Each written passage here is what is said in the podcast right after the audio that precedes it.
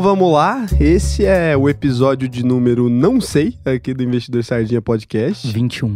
Hum, é, acho que é mais. É, tipo, pode ser 31 talvez. Se não for, a gente coloca a partir daqui a 31, mas a gente vai 32, 33 e segue o baile.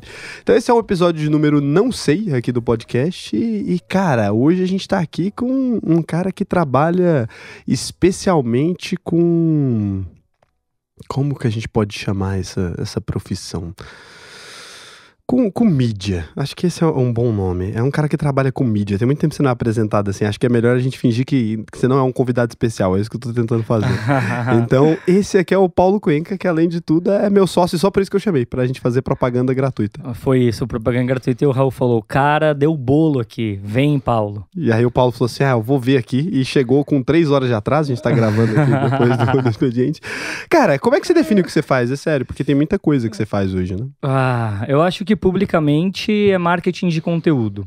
Apesar de eu ser um pouco contra de me colocar no marketing, porque eu acho que vem toda uma carga em volta, igual o nome agência, né? Ah, faz marketing. Você né, já, já, já tem umas ideias erradas. Mas eu antes me chamava de conteudista e criador de conteúdo. Eu acho que na base eu faço isso, só que com foco não em ser famoso. Eu faço isso com foco para fazer negócio. Então é conteúdo para negócios conteúdo para negócio. É melhor que marketing de conteúdo. É melhor, né? É meio match fofo o marketing de conteúdo. E na prática, assim, pro sardinha médio ali, o cara que nunca te viu na vida, o que, que é isso, assim? Como que funciona isso? É o que sempre existiu no mundo, né? Se você é cristão, ou pelo menos conhece alguém, usaram isso, usaram a Bíblia para vender fé.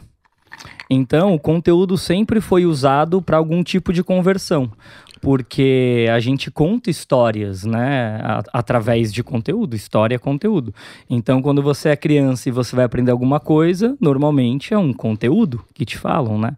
Não coloca a mão na tomada, senão você vai se eletrocutar. E daí você não acredita muito, coloca o dedo lá, toma um choque e não coloca mais. A gente ouve histórias e vive histórias.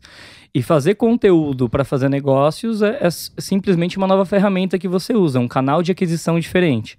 Então, eu comecei usando o YouTube para fazer negócios. O meu negócio era a própria venda de imagem, então é, é desse tamanho todo né, que você pode fazer. E Hoje em dia eu faço conteúdo para um projeto educacional, né, para vender conhecimento, mas eu poderia fazer conteúdo como a gente faz, né, em algumas empresas para vender vibrador. posso fazer conteúdo para vender Bitcoin. eu posso fazer conteúdo para para vender moda. Então a ideia é que cada vez mais as pessoas elas não querem ver anúncios, né? Tipo, compre já, aquela coisa meio botinização do mundo, né? Tira o escorpião do bolso e compra já tal e tal coisa. Elas querem entrar numa experiência, num mundo. Nesse mundo tem vários conteúdos que ajudem ela a entender mais sobre as próprias necessidades dela e daí elas tomam uma decisão de compra.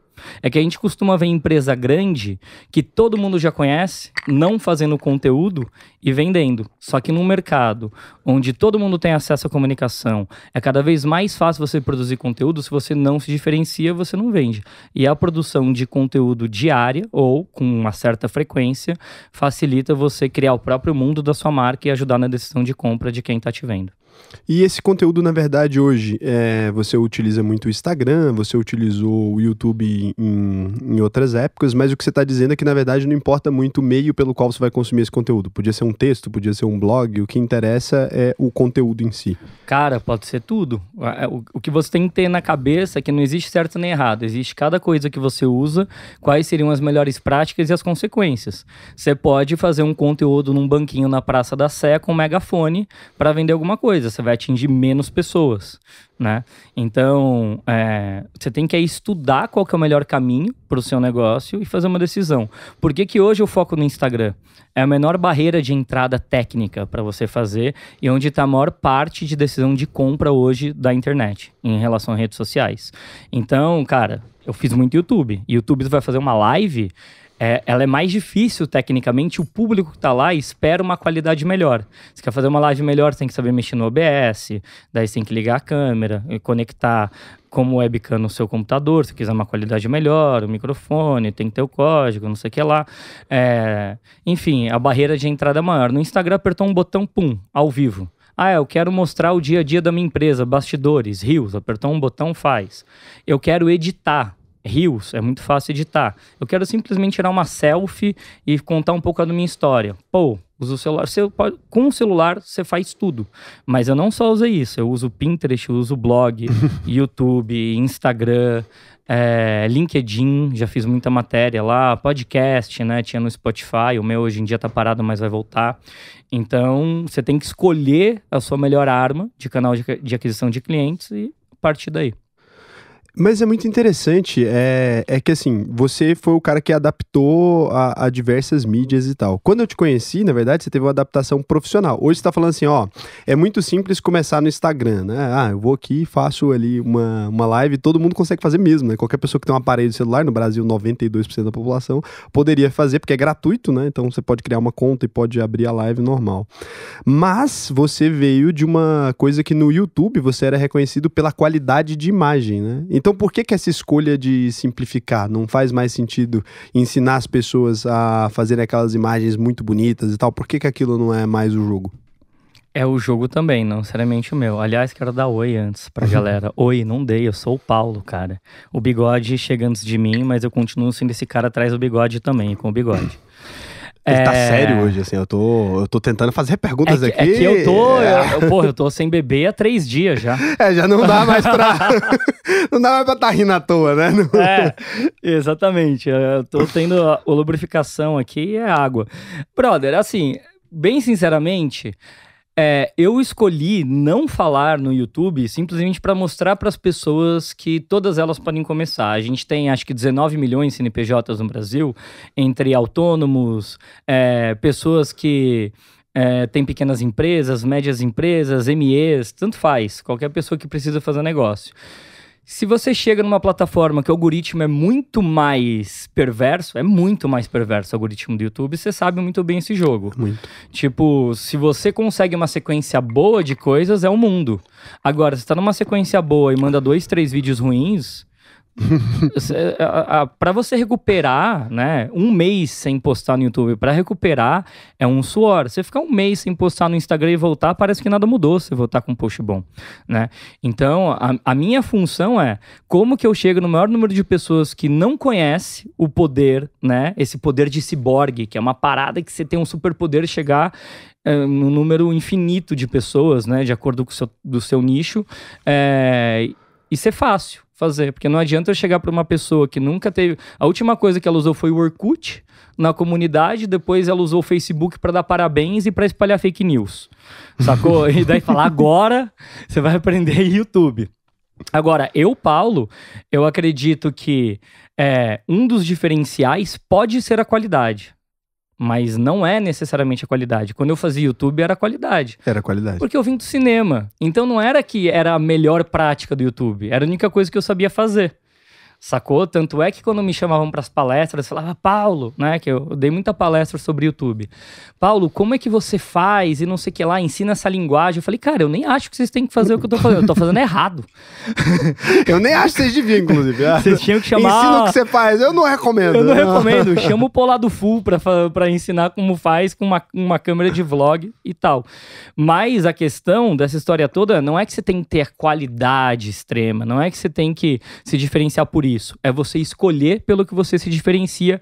E, em geral, é uma coisa bem Big Brother, bem Big Brother, é a sua autenticidade. Quanto mais você coloca a sua crença para fora, o que, que você acredita, a, as crenças da sua vertical mesmo, e não tem medo de ser julgado, mas você vai atrair pessoas que são afim, né, daquele papo e do seu mundo. Então, o grande segredo não é qualidade, não qualidade, até porque é subjetivo. Você pega a molecada do TikTok, que nasceu com o celular já grudado no cérebro, o celular é a extensão do corpo. Se ele é a extensão do corpo, a linguagem de celular é uma linguagem sofisticada. Para quem tem 30, 35 mais, os caras falam, ah, isso aqui é meio tosco. Sacou? E pro cara ele acha coisa de boomer e de cringe uma qualidade incrível em rede social. Tanto é que produção bem feita no TikTok não dá certo. Não funciona mesmo. Não quando é funciona. é muito bem feito, é difícil. Acho que assim, eu vi uma exceção na vida que foi um cara que fazia conteúdo Oi, meu nome é sei lá quem, eu vivo no Ártico, alguma coisa assim. Eu não lembro o nome dele. Gente, quem comenta aí o nome dele. É, esse cara faz um vídeo muito bonito, ele vem de, cinema. Dá pra ver que, assim, a construção. Não, um filho da puta vive no Ártico. É isso. Só que, assim, as imagens, cara, assim, net deal pra cima, sabe? E o cara tá bombando. Mas acho que fora ele, realmente, eu nunca vi ninguém, assim, com a imagem linda, saca? É que sempre vai ter a curva fora, né? No YouTube, eles, os nossos gerentes de conta falavam: vocês não são o padrão do YouTube. Tanto por faixa etária, que o nosso era mais velho, era fora do recorte, quanto por qualidade audiovisual. Só que aí tem essa parada, quando você faz contra uma coisa contra-intuitiva do que espera a plataforma, pode dar muito errado, mas quando dá certo você é rapidamente reconhecível porque é muito difícil as pessoas te imitarem, sacou? Então acho que é um pouco esse o caminho. Parece mais difícil do que é, mas é muito mais uma questão de autoconhecimento e fazer o que você acredita que as pessoas vão se identificar. Daí é uma questão de tempo, né? É, é, com certeza. Uma das grandes coisas que me chamou a atenção, eu lembro disso até hoje, assim, é, eu estava acostumado já com, com ver relatórios de canais muito grandes, né? Eu via lá aqueles 40 milhões de visualizações que eu trabalhava num canal grande. Quando eu fui trabalhar na WTF, eu peguei o canal e abri a primeira vez. Daí eu vi uma estatística que eu nunca tinha visto. É, eu olhei e o tempo de tela, aí tinha TV. E aí era a primeira vez que eu vi aquela, aquela estatística, que ela não existia. E olha que assim, tô falando de canais que com 60 milhões de visualizações mensais, eu já tinha visto diversos desses, assim, canais muito grandes, dos maiores, e eu nunca tinha visto nenhum com tempo de tela de TV como sendo predominante, né? É, e aí eu falei assim, caralho, o que que tá acontecendo, né? Por que que tem o tempo de tela TV mais alto do que mobile? Ou porque tem o tempo de tela desktop mais alto do que mobile? Então, assim, era contra-intuitivo total. Tem mais TV, depois desktop, depois mobile, sendo que todo mundo já era 80% mobile. Aí você abre o vídeo pela primeira vez e daí você fala, caralho. Quero é um... ver numa tela grande. É um programa de TV. então ali, é por isso que eu falo, você era muito da qualidade, e aí você vem hoje e mete a frase assim, nah, não, não importa tanto, qualidade é um negócio não, mesmo. E eu tenho outra coisa que tem gente que fica Porra. brava comigo, que eu falo, quantidade é melhor do que qualidade. Isso daí é um mantra meu e tem gente que fica muito puta, ficou ofendido. Então é isso, isso, isso, que eu tô falando. O rei da qualidade, mas é por isso que deixa puto. Porque o rei da qualidade, tipo assim, você for o cara que mais se preocupou com isso na vida, falando assim: ah, foda-se esse negócio. É cara, isso. mas é o seguinte, vamos lá. Eu estudei cinema. A Dani, que é minha esposa e, né, era sócia do canal, a, a vocalista praticamente do canal, quem era a grande estrela, estudou moda. Nós dois viemos de área de criação e de criatividade. Então, a quantidade para eu chegar à qualidade foi na minha época de faculdade, fazendo uns curtas metragens horríveis, que, enfim, é, pecavam tecnicamente ou experimentavam muita coisa. Então eu tive meus anos de quantidade. A, as pessoas elas acreditam que elas, ah, eu tenho que postar só com qualidade. E daí você fala isso para uma dentista, né? Ah, só pode postar com qualidade. A mulher passou a vida treinando abrir boca e tirar cárie. Daí você fala, é só com qualidade. O que acontece com essa mulher? Ela trava. Ela não consegue fazer porra nenhuma. E aí ninguém vai fazer. Não vai fazer. E daí, tudo, absolutamente tudo que você aprendeu na vida, para você chegar à qualidade, você precisou de quantidade. Produção de conteúdo não é diferente.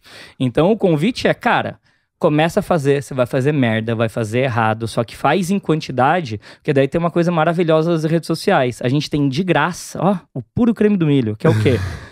dados, muitos dados. Se você faz 30 posts no mês, você tem 30 dados aonde você está falhando miseravelmente. E, as, e até o perfilzinho que acabou de começar, tudo tem 5 likes, um tem 15. Você fala, caralho. Só que o que, que as pessoas fazem? Elas falam, ai, é péssimo, o meu, o meu engajamento é péssimo, não sei o que lá. Ela acha 15 uma bosta também. Eu olho diferente, eu falo, caralho, três vezes mais, 300%. Eu investigaria o 300%. Daí você tem dados, fala, opa, aqui eu consegui 300% a mais, o que, que eu fiz de diferente? E aí continuando com quantidade, você vai afinando até chegar na qualidade. É mais uma. De... O meu papel é desromantizar essa visão que as pessoas têm de que é tudo pela qualidade, só que quem fala isso é um bando de gente do Leblon e dos Jardins e da Vila Madalena em São Paulo que estudou criação e é de agência de publicidade e não consegue entender que um engenheiro, um cara do mercado de finanças tem que começar a se comunicar. E, e na verdade, o que eles fazem é, é, é é, acabar com o espírito da pessoa que quer começar comunicação. Comunicação é treino, é técnico, né? É, e o cara tem que ter ali uh, no barato para ele fazer alguma coisa com alguma qualidade, né? Pô, o cara vai ter que ter 15 pau para comprar um iPhone que lançou e tal, e agora tá isso, sei lá, 10 ou 15, é um negócio bizarro. E aí você vai falar para esse cara que tem que começar daquele jeito, não faz sentido, né? Não faz sentido e outra, também no texto. Ah, o post tem que ser com qualidade, a escrita, a coisa.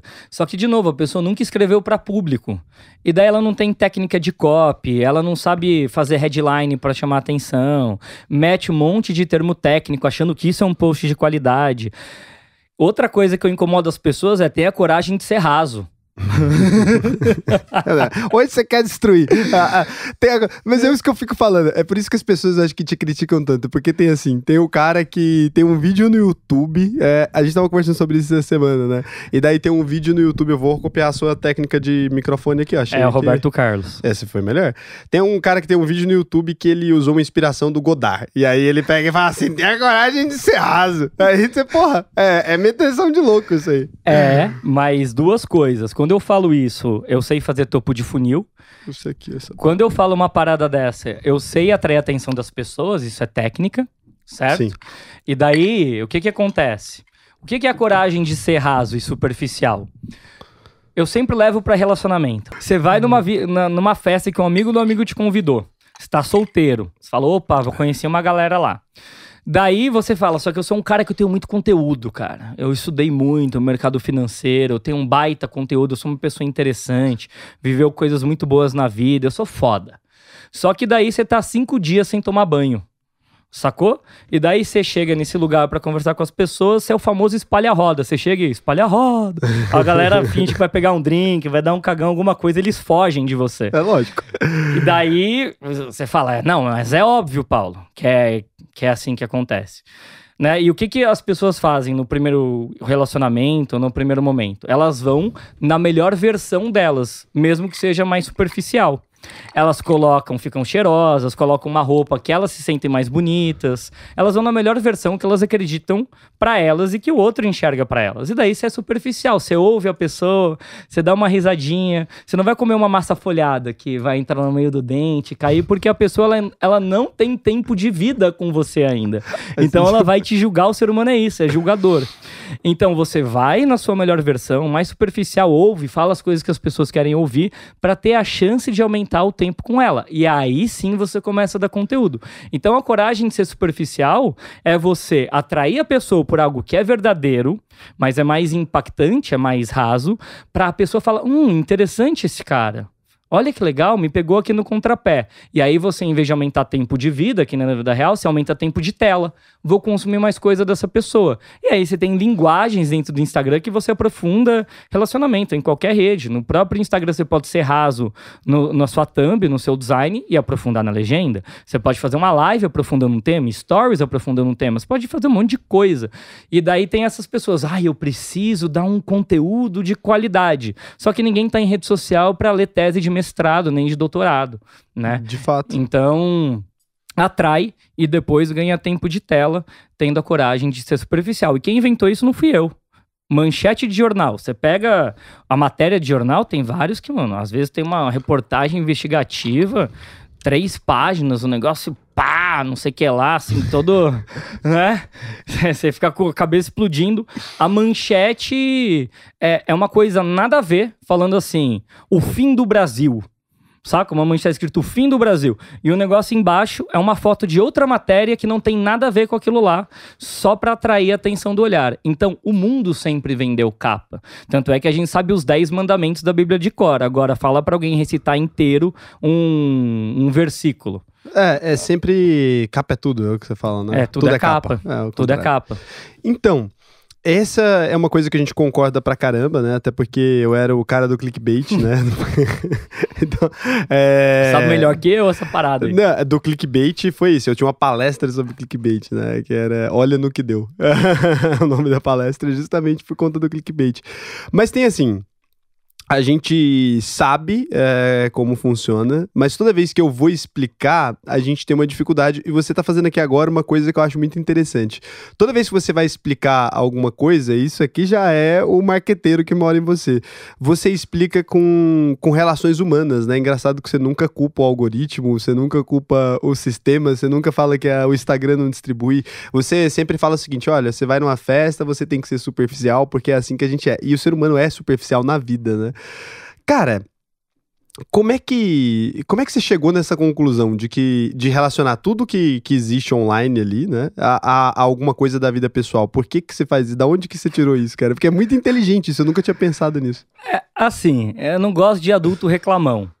Então, se você não explica, que nem se fosse explicar para uma criança de 5 anos, o cara não vai entender. E é culpa dele? Não. Ele não conhece aquela porra ali. Aquela plataforma é, é grego, entende? Então tem várias coisas aí atrás. Primeiro, o algoritmo é igual para todo mundo. Eu, eu, sempre achei muito curioso. A Maria chega a falar: o algoritmo está me punindo. Eu fico imaginando uma mudança de código especializada para Maria. Fala, ah, não gostei da Maria. Ela usou Bordeaux hoje, odeio essa cor. E pai, fode a Maria. Eu nunca entendi Saca? as pessoas falarem isso, né? É, mas... é, é, é, é uma, uma necessidade de falar que a culpa não é sua. Então, assim, se tá indo mal, né? Que eu digo assim, do mal, assim, péssimo. É, você tem ali 5 mil seguidores ninguém conversa, mano, seu conteúdo é ruim. Tá ligado? Ou você fez, ah, mas meu conteúdo é ruim, ele, eu acho meu conteúdo muito bom. Ele é ruim pro outro, ele pode ser, ele pode ser ótimo para você, mas você não está sabendo comunicar o seu bom conteúdo. Por que, que eu falo dessa maneira? Colocando analogias, metáforas, fazendo a pessoa enxergar a parada. Porque se eu falasse techniquez, ia ser uma bosta. Isso é uma bosta mesmo.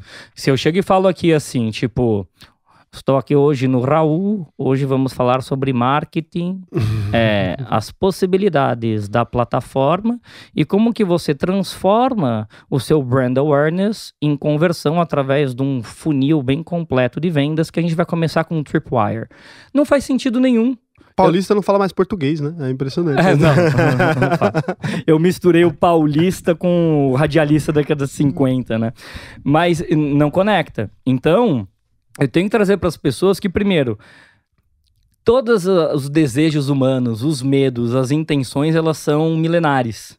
Tanto é que você tem um consciente coletivo, as teorias do, do Jung, né? Os arquétipos, etc.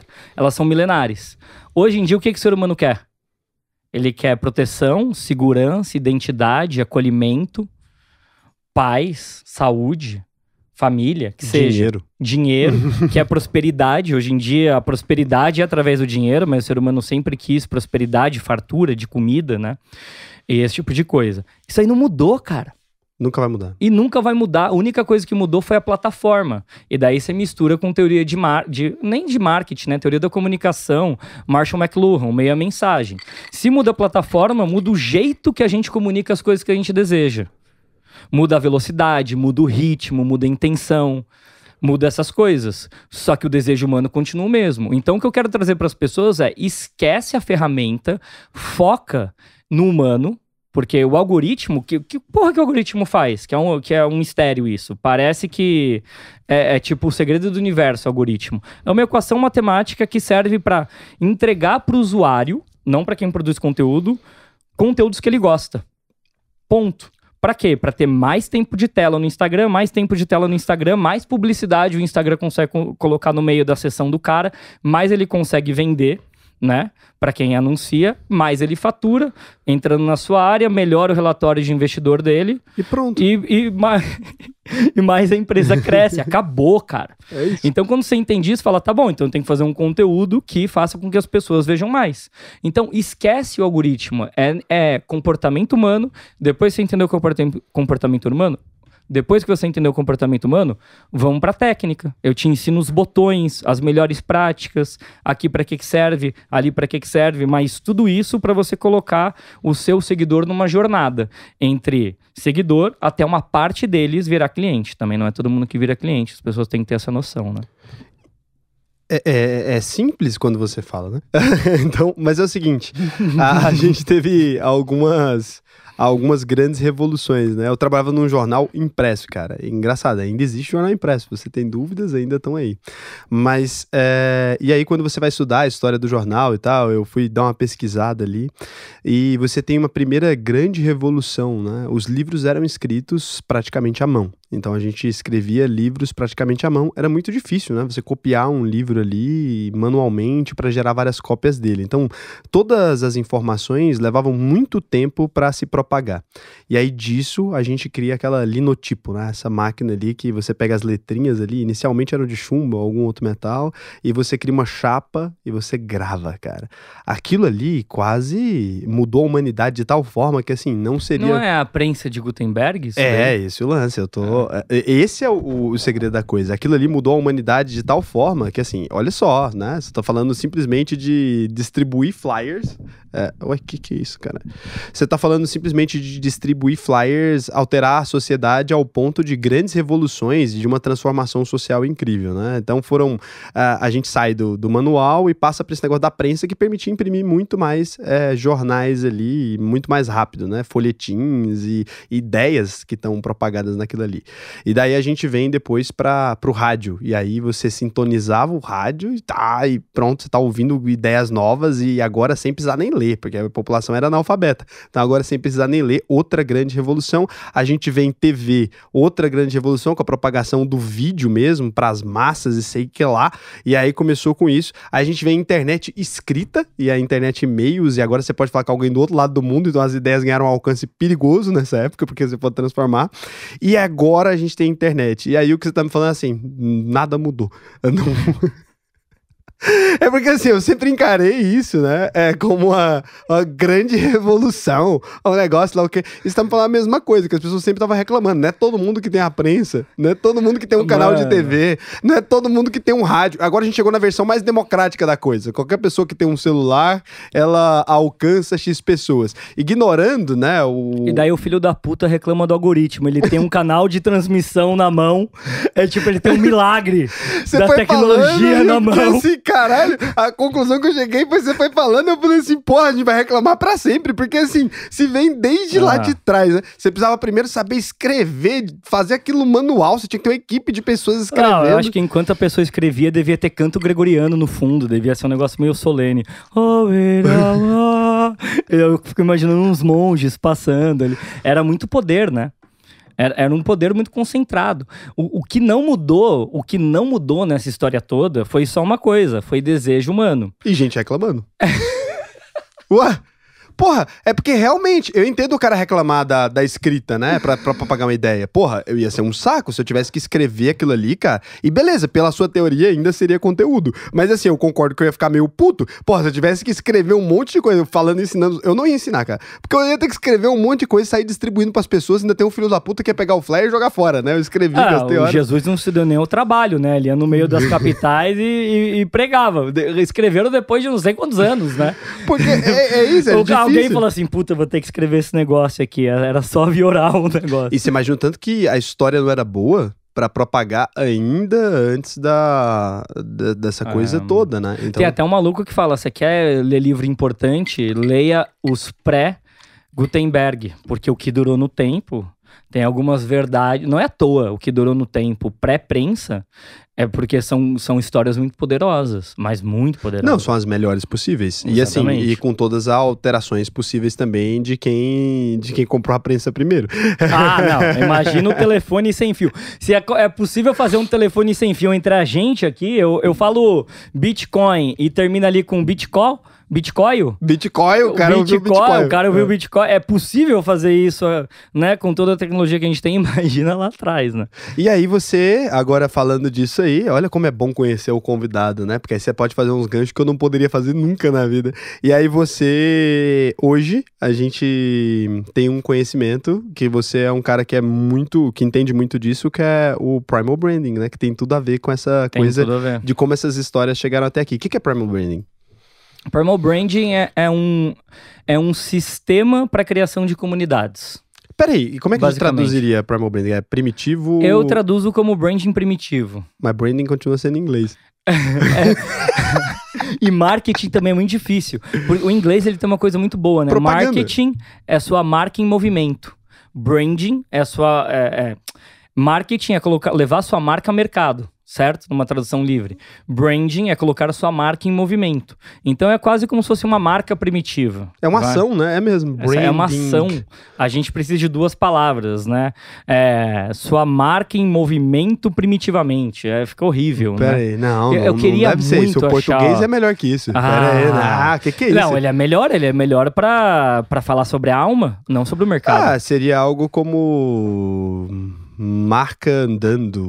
É, seria algo como isso. Ah, é um walking. É porque não tem é mesmo. A gente não tem o ação, o sufixo de ação. Exatamente. Deve ter, cara. Eu acho que a gente só não sabe. O nosso gerundismo é muito mais falho do que o gerundismo americano. É, mas talvez isso, marketeando, é, propagandeando. é, seria algo como isso. Só que Propagandeando, vai pra lá. É e isso. vai propagandear o quê? é, é primitivo, propagandeando de forma primitiva. Seria É, isso em português. Mas não é propagandeando que a palavra é ruim, mas Ainda fica vai achar melhor o Tá marketing, meio o branding primitivo. É, primal branding. Mas o que acontece? É muito louco porque esse maluco que é o Patrick Hanlon, ele falou assim, cara, a gente tá na era das comunidades, porque é isso que, que aconteceu com as redes sociais, já que todo mundo pode não só produzir conteúdo de forma fácil, mas acessar conteúdo de, de forma fácil, é, deixando um, um português bem claro, os loucos se uniram. A gente viu isso no começo no Orkut e nos fóruns. É isso. Sacou? É a possibilidade. Ah, eu moro em Jundiaí. Tem três loucos que nem eu, só que um mora longe do outro. É difícil marcar o rolê.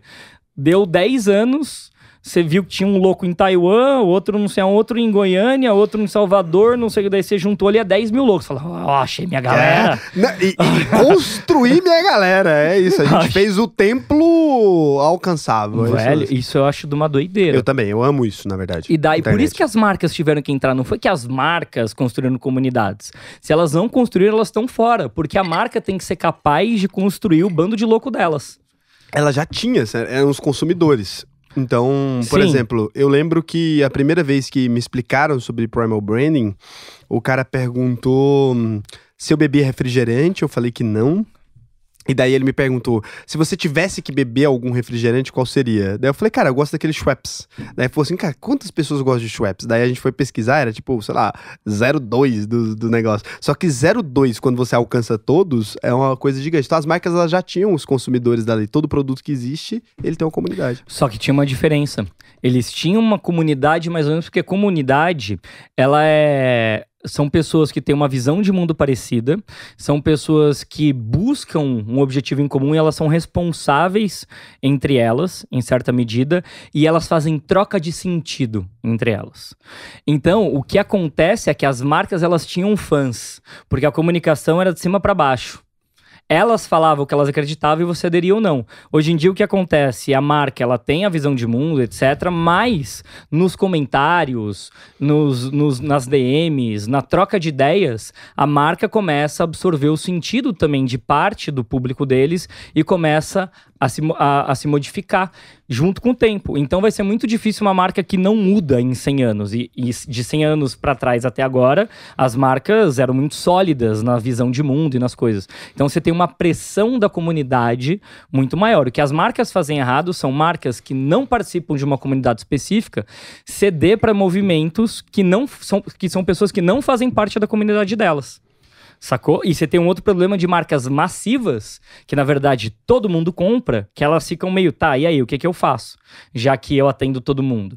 Por isso que eu acho muito foda essa teoria do Patrick Henley, que já vou entrar, e mágica também, porque para marcas pequenas, você consegue focar muito num nicho específico, uma visão de mundo específica, atrair pessoas que realmente acreditam naquilo junto e a troca de ideias entre você, quando você evolui, você evolui com aquele grupo que tá ali também, que já é afim de uma visão de mundo igual, igual a sua. Então, vou pegar você como um exemplo. Eu ia falar disso, eu, quando você foi falando, eu me encaixei, é isso aí. Eu vivo disso, eu descobri agora que você Exato, tá você falando. tem uma comunidade. É porque é, é porque investimento por si só é um nicho. Caralho, você foi falando, eu fui entendendo. O investimento é um nicho, né? E aí, dentro do mundo de investimento, tem a galera do buy and hold. Aí é o pessoal que compra e mantém a carteira em ação. Dentro dessa galera ainda tem o cara que vive de acreditar em empresas de dividendos ou fundos imobiliários, alguma coisa. Aí eu tô naquele micro nicho ali, que é uma galera que quer diversificar internacionalmente, quer fazer sei lá o que e tal. um E é público além pequeno. disso, porque dentro dentro desse micronicho, você bebe o seu Negroni, você usa meia vermelha, você odeia academia. Então não basta mais o subnicho. É como eu enxergo a vida, como isso afeta no meu conteúdo e a produção de conteúdo, porque é isso que a gente esquece. Os comentários, as caixinhas de perguntas são produção de conteúdo que retroalimentam a sua produção de conteúdo. Olha, já me mandaram aqui uh, todo dia 80 perguntas sobre se eu devo investir em tal coisa. Sacou? Isso muda como você fala sobre conteúdo também. Então é um organismo vivo. E daí esse cara olhou para essa parada e falou: "Velho, isso daí não é de hoje. Qual que é o segredo para criar comunidade?" E daí ele voltou em lugares que sempre criaram comunidades. É, organizações religiosas, né? É, tribos em geral. Por isso Primal Branding. Por isso que é Primal Brand. Então ele fala, porra, calma aí. Aqui os cristãos têm alguma coisa aqui, saca? Né?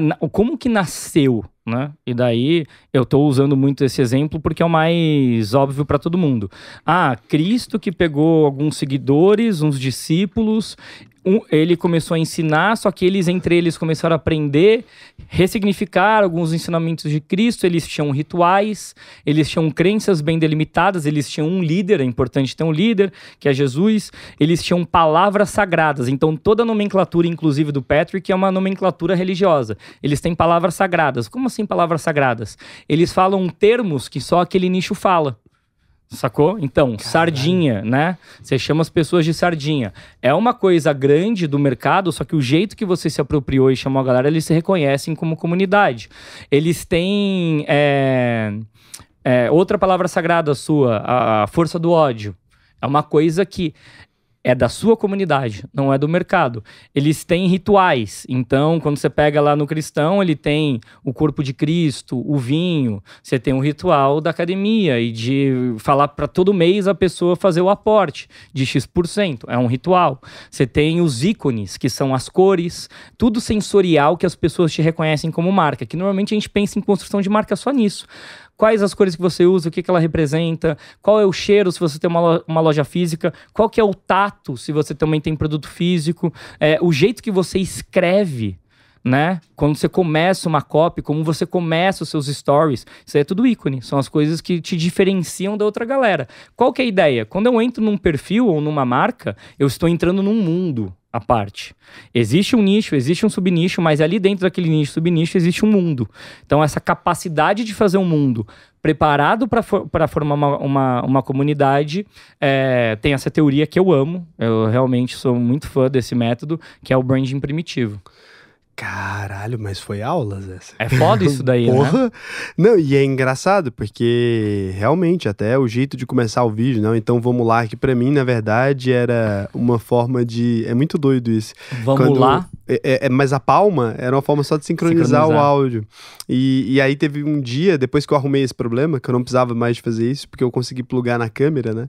É, eu comecei assim, então vamos lá, e daí, assim, eu vi 60 comentários, tipo, cadê a palma? Exato. E foi assim que ela se tornou uma. E uma esse coisa poder importante. de repetição vai entrando na cabeça da galera. E tem uma coisa importante que não falei do Cara, eu nunca branding. pensei nisso racionalmente. Porra, nunca é muito foda, mesmo. que é os descrentes, porque não adianta você ter uma visão de mundo e não saber o que, que você tem a perder se você não segue essa visão de mundo. Então, a força de você entender o que, que é a descrença das suas crenças como marca, não é a força para falar, ah, eu nem preciso converter essas pessoas porque elas não acreditam em mim. Não. É para você relembrar a galera que se eles fazem algo fora do que você acredita, qual que é a consequência negativa? Virar day trader. Você bate nisso, então. Caramba, mas eu nunca pensei nisso racionalmente. Realmente não foi uma construção. É que quando você lógica. dorme, eu chego na sua orelha e falo assim: Visão do Primal Brain. Liderança. cara, que bizarro, cara. Muito doido. É que a gente isso. já faz instintivamente. Nós somos seres de comunidade. Ritualísticos, né? De alguma maneira. Total. Só que, de novo, quando a gente vai pro 2D, pra tela chapada, pro digital, ah, isso aqui é a internet. Meu irmão, não existe isso aqui é a internet, o mundo real. Tanto é que eu costumo dizer quando eu encontro uma pessoa que eu só conhecia pela internet, falo, prazer em te conhecer em 3D. E não no mundo offline, no mundo real. Internet é o mundo real. É isso que a galera não sacou. É isso aí, eu sempre falei. É porque as pessoas falam assim, ah, mas o mundo real. Eu falei, cara, quanto tempo, né? Você passa. É porque as pessoas têm realmente essa visão de que o mundo tá piorando e de que o mundo vai acabar e sei lá o quê. E daí tem uma coisa. É assim, é uma coisa polêmica, eu não quero mais falar polêmica, tô tentando evitar. Mas é que realmente as pessoas falam o seguinte, né? Esses dias eu tava numa discussão com um amigo, assim, bebendo, não falo isso na internet, que eu gosto de evitar polêmica. E aí ele tava me falando assim: olha, mas as crianças em algum momento não vão mais aprender a escrever com papel e caneta do jeito que as coisas estão ficando. Aí eu falei, e daí? E daí ele, e daí? E se a pessoa não tiver um celular, como é que ela vai escrever? Eu falei, cara, e se ela não tiver uma caneta? Daí, assim, é, parece que o ser humano, a gente tem uma, uma coisa saudosista, eu tenho também, é, ninguém tá imune a isso, mas as pessoas têm uma coisa saudosista de que o mundo não pode ir pra frente. Parece que a gente tem que ficar buscando sempre o lá atrás. Eu concordo, tem um monte de coisa legal no atrás, né? Sou canceriano. É, o momento, como é que é o que o Bruno É, fala? liberal místico. Liberal místico. Eu sou canceriano, então tem essa coisa saudosista. Mas eu acho que a galera emociona. Eu acho que assim, ok, qual é o dano pros pequenos ali da tela? Vamos evitar a criança. Mas, putz, tem um dano também de um livro erótico, não deveria ser dado por criança da mesma forma. Então, acho que assim, a gente precisa aprender a, a melhorar aquilo Ah, que a gente um fez. pai alcoólatra, você com 5 anos da década de 50, já fez o estrago. Já não precisou de fez. tela nenhuma. Então, e assim, e beleza, vamos não ter pai alcoólatra, vamos não ter telas na mão das crianças, mas não vamos demonizar o negócio, sabe? Pelo amor de Deus. Gente, não faz parte do ser humano, a gente já é ciborgue, né? É que você, se você só usa o raio problematizador, é um problema como se talvez tá minha postura falando aqui, é um, né? É, tudo é, É, um não tô- problema, na verdade. é um tudo problema. vai ser errado. E daí a gente fica buscando achar a perfeição onde não existe. O ser humano é imperfeito, é violento, é, é tudo. E, e tem uma coisa muito interessante de, disso daí que você falou, é que é o seguinte: você falar que sempre vai piorar. É, primeiro que é papo de tiozão, né? Todas as gerações falaram isso. Essa só tá geração. e- é, sempre foi isso. Sócrates falou isso. É, essa geração. Só que tava errado pra um caralho. Olha onde que tava o mundo, né? É, Então, eu imagino, eu imagino os caras que foram pras cruzadas decepar a cabeça de Moro, vendo os novos, né, falando não, não vamos mais matar a galera em nome da fé. E os caras falando essa geração. Tá. Então é, é bizarro, né? Mas tem uma coisa do ser humano que é assim: o ser humano, diferente de todos os outros animais, a gente tem várias diferenças, mas a gente tem uma necessidade de transformação da natureza. A gente transforma a natureza, cara. Fausto. A gente precisa transformar a natureza. Como a gente tem a capacidade simbólica, a gente vai a gente fala, oh, eu posso pegar isso, a gente tem uma capacidade de abstração, juntar com isso e fazer aquilo, e daí eu faço uma cabana? Posso. Bicho, em geral, faz coisas menos sofisticadas, né?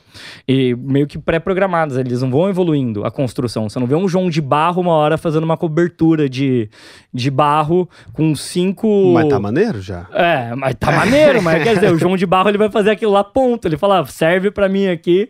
Ele não vai fazer uma hidromassagem, o João de Barro ali no negócio. O ser humano, ele vai, ele fala, porra, eu consigo modificar a natureza. E o que você falou é real, a gente sempre foi ciborgue. A caneta é uma extensão do corpo, a gente sempre usou ferramentas.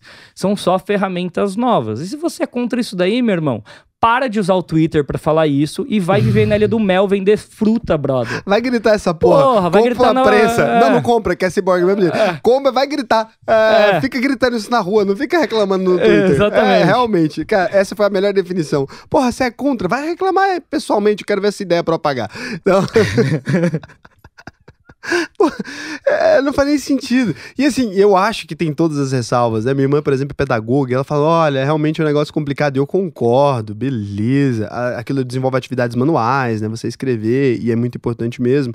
Mas assim, eu acho que as pessoas têm essa mania. A geração tá acabando desde sempre. Se você olha, o pessoal tá assim. ah, seu pai, ele já era a geração perdida, você já é a geração perdida, e eu sempre ouço as pessoas falando: a geração tá perdida. Aí você pega agora, tem um menino de 12 anos, o Kid Investor, falando sobre investimento e abrindo empresas com 12 anos. Eu não sei se perdido tava a gente ou se tá ele. Eu acho que tá melhorando, não, que Não, tá mas vai ter alguém que falar, mas você acha que uma pessoa de 12 anos não tá matando a infância dela fazendo isso? Caralho, minha avó casou com 14. Talvez vai acabar a infância, é a tá- evolução que chama. Mas a infância é uma invenção, a adolescência é uma invenção moderna, né? Vamos Inventar começar agora. por isso. Ah, Não, primeiro que criança antigamente era mini adulto. Ninguém nem É. respeitava esse negócio de criança. Não, É. e, na- e nas fazendas era mão de obra. Vamos lá, mais um filho aí, pra quê? Ah, precisa, a terra aumentou, a gente precisa de mais gente. Esse ano o pessoal tá alto, não tem ninguém pra colher batata no chão, É. vamos ter que arrumar um anão. É, era criança, era isso. É, basicamente. Mas é isso mesmo? Então existe uma romantização do, do adolescente, né? Que dura até 37 anos hoje em dia. Ah, daqui a pouco não sai mais de casa. A pergunta de agora, né? Que, é uma, que não é uma pergunta de hoje, é uma pergunta de sempre. É o seguinte: a gente falou sobre muita coisa e quem perdeu, perdeu. Vai ter que ver no ao vivo. No ao vivo não, no gravado, no na gravado. segunda-feira. A gente falou sobre um monte de coisa, mas assim, o que as pessoas gostam muito, o que funciona desde sempre, já que a gente tá falando de primitivo, é receita. Então, assim, a primeira coisa, por que que algumas pessoas bombam na internet e outras não? Acho que essa pergunta é importante, que é o primeiro passo. Tá. A- a- o maior fator pra mim de quem bomba versus quem não bomba é resistência ao fracasso e ao erro. É- essa é a primeira coisa, sacou? Qual que é a diferença entre a maior parte das pessoas que você conhece que tiveram algum sucesso, não só em redes, ou que falharam? Normalmente, as que têm sucesso em alguma coisa, elas não desistem no primeiro, no primeiro tombo. Então, são pessoas que decidiram, elas tomaram uma decisão de serem fodas em alguma coisa e nada vai para elas, sacou? Muita gente que não avança é que assim, começa a postar no YouTube, começa a postar no Instagram, tá ali há dois meses e choraminga. Ah, eu não tive resultados, não aumentou minhas vendas, tal, tal, tal. São pessoas que estão procurando o bilhete premiado. E o bilhete premiado não vem em absolutamente nada na sua vida. Essa pessoa vai desistir, o que é ótimo, ela é combustível para a pessoa que continua. Ela só vê as outras pessoas parando e ela vai seguindo. A segunda coisa é tempo. É entender o poder do tempo, mesmo que você esteja vendo sa- no caminho correto, demora. Você sabe que demora para pegar tração. Demora. Quando você começou no YouTube, quantos inscritos teve no primeiro mês? Hum, primeiro mês, menos mil. Menos de mil. Quantos você teve no último mês? Nesse mês agora, É. uns 49 mil. 49 mil. Porra, meu irmão. Entende? E você conseguiria ter feito 49 mil inscritos há um ano? Mas aqui já teve uma grande injustiça aí, porque no primeiro mês foi o melhor de, de inscritos daquela primeira época, porque naquele comecinho, quando você tá começando, o povo segue de dó. Então, assim, esse menos de mil foi 898 no primeiro, mas no segundo era 50. No segundo, 50 inscritos. É, É, mas essa é a 49 realidade, 50 inscritos. Você conseguiria fazer no segundo mês 49 mil inscritos? Ah, impossível. Ah, Impossível. não, algumas pessoas conseguem, impossível eu não diria, mas pra mim é É impossível. improvável. É, pra mim era fazer- impossível. Acho que pra todo mundo não, Você consegue juntando com pessoas gigantescas, sendo apadrinhado, ou É. viralizando um vídeo que não existe fórmula para viralizar um vídeo. Ou seja, você tem princípios que você chegar próximo da viralização, mas senão todo mundo viralizaria, certo? Uhum. Então, é... só que você sabia onde você queria chegar. É, e, e sabia mais ou menos o que tava fazendo. E também. sabia mais ou menos o que estava fazendo. Então a gente tem aqui resistência ao erro, né? Ao fracasso, tempo, habilidade específica. Não adianta você falar assim, eu vou ser fisiculturista, vou ganhar o Senhor Universo em três meses e você não treina. É. Então, a área que você quer se comunicar, você tem que entender. Ou se você não entende a área que você quer comunicar, você tem que falar pra galera. Começo do canal da Dani. Eu, eu, eu vou começar a fazer confeitaria e daí as pessoas davam risada, que ela errava. Só que você mostra uma jornada. Você atrai pela jornada e se conecta com as pessoas. Mas, se ela parasse ali numa confeiteira desastrada, quanto ia durar? E o quanto que ela ia vender de produto em relação àquilo? Logo ia perder a graça, ia durar tipo um ano a coisa, e ela não conseguiria monetizar, a não ser que ela quisesse virar humorista. Com certeza. É. Pode ser. Agora, se você quer fazer um negócio, a pessoa tem que ter autoridade em você. E não é porque você está começando que você não vai construir essa autoridade. Você vai construir ao longo do tempo, mostrando a jornada, e estudando, mostrando coisas novas, mostrando o resultado, né? A quarta coisa, você ter coragem de ser único. Porra, por que, que eu vou seguir uma pessoa que fala exatamente igual a outra, que usa o Primal Brand exatamente igual a outra, que usa as cores igual a outra, que tem uma visão de mundo exatamente igual a outra, que tá há 10 anos na internet é muito melhor? Então, o que que tem de único naquela pessoa? Para mim, essa é a quarta coisa. E a quinta coisa, técnica ferramental da plataforma. Não existe outra, outra maneira. Ah, eu vou, eu quero ser o, melhor cozinheiro. Você tem sensibilidade, paladar, lê um, lê um mundo velho de livro, sabe tudo, sa- mas você nunca ligou um fogo. Você nunca de fato fez a carne da coisa. Ah, então você não sabe tudo. Você não sabe é tudo. teórico, né? Você é teórico, ou seja, conhecer a ferramenta, a máquina que você está usando. E quando você junta essas cinco coisas, sucesso é uma questão de tempo. E, e pior que não tem teórico mesmo famoso, né? Na internet. Teórico, teórico, só teórico. O cara que nunca fez. Não, porque as pessoas querem ver na prática o bicho comer, cara. Doideira. Tipo, ó, você tá falando sobre isso daí. Você faz isso que você tá falando? Sacou? Então é muito difícil, porque como tem muita gente produzindo conteúdo, como tem muita gente produzindo conteúdo, o- os falsos profetas ou as pessoas que são oportunistas, só que elas não, não fazem aquilo na prática, elas caem, né? Elas não conseguem se Elas não conseguem emplacar. Até porque na vida também tem, é uma repetição da vida também. É muito difícil você bombar numa área sem ter. Tudo que eu falei pra você é igual à vida. É igual a vida. De novo. F- Instagram é à Agora vamos lá. O desafio aí, que esse aqui era o que eu queria fazer desde o princípio. Essa foi a única pergunta que eu bolei. O resto tudo a gente conversou fiado. é sério, eu não tinha nenhum. então é o seguinte. ah, vamos supor. Calma aí, agora- eu posso pegar uma pergunta da, da plateia? Pode pegar da plateia. Complicado comunicar e dominar técnica. Alban Fonseca fala: trabalho, estudo e ainda Instagram. É assim, ó. É, sempre vai ter o e ainda alguma coisa. Você tinha que usar fax pra se comunicar um tempo. E você teve que aprender a usar a porra do fax. É, você tem que usar. Você tem que aprender a andar. Pra ir de um ponto A para um ponto B. E daí você quer ir mais rápido, você aprende bicicleta. Quer ir mais rápido, você aprende carro. Então, tudo que você fez na sua vida, você teve que aprender algo além do seu trabalho. E não pode esquecer como é que fala. E não posso esquecer como é que fala no meio do caminho. Então, assim, existe a possibilidade de você olhar com desgosto para as coisas que acontecem no mundo e a outra possibilidade de falar: caralho, que milagre. Eu tenho uma ferramenta que eu posso comunicar com muita gente. Eu, eu escolho ser um bebezinho reclamão ou eu escolho ser uma pessoa que fala: caralho, é só fazer isso. E daí você começa a ganhar dinheiro com isso. Eu não acho que a pessoa que é dentista ou qualquer coisa, ela tem que fazer isso pra sempre. Ganhou dinheiro, o primeiro dinheiro, pega esse dinheiro e contrata social media, porra. Pronto, né? É empresa, é departamento de marketing. Aprendeu a fazer, passa a bola pra alguém e só faz é, toda semana você bate o que acontece. Eu sou um cara que eu sou da comunicação. Eu tenho que aprender gestão pra liderar uma equipe? Tenho. É uma coisa que eh, eu, eu gostaria Não. de fazer? Não. Mas eu engulo o choro e faço, porque eu sei que isso vai ser melhor pra minha empresa. É uma Então- coisa que você vai fazer pra sempre? Desculpa te interromper, mas é Não. uma coisa que você vai fazer pra sempre? Não. Não. É, Tá ótimo também. Em algum momento eu contrato um gestor sênior no meu E pronto. lugar e eu eu tô no conselho. Você tem que fazer coisas que você não gosta. Você não precisa acordar e falar, nossa, eu tô apaixonado no Instagram, deixa eu postar uma coisa aqui. Não, é, é racional. Se eu trabalhar isso daqui, eu consigo duplicar o faturamento da minha empresa, triplicar, aumentar 30%, um canal de venda com um custo de aquisição de cliente muito mais baixo que outros meios tradicionais. Se eu não fizer isso, a concorrência vai me engolir a longo prazo. Pra mim é uma decisão racional. Se eu não fizer isso, eu vou falir antes do Natal? Vai. Vambora. É, acho que é. Você, isso. maconheiro! Vai falir vai, antes do Natal. vai morrer antes do Natal. É. Esse cara, ele mudou meu conceito de vida. Eu acho que é o seguinte, empresa que não tá na internet vai falir antes do Natal. É não sei se é esse Natal ou o próximo, mas Tá ligado falir. que esse cara que falou isso, ele infartou antes do Natal, né? Infartou. Você sabia disso? sério? É sério? Siqueira.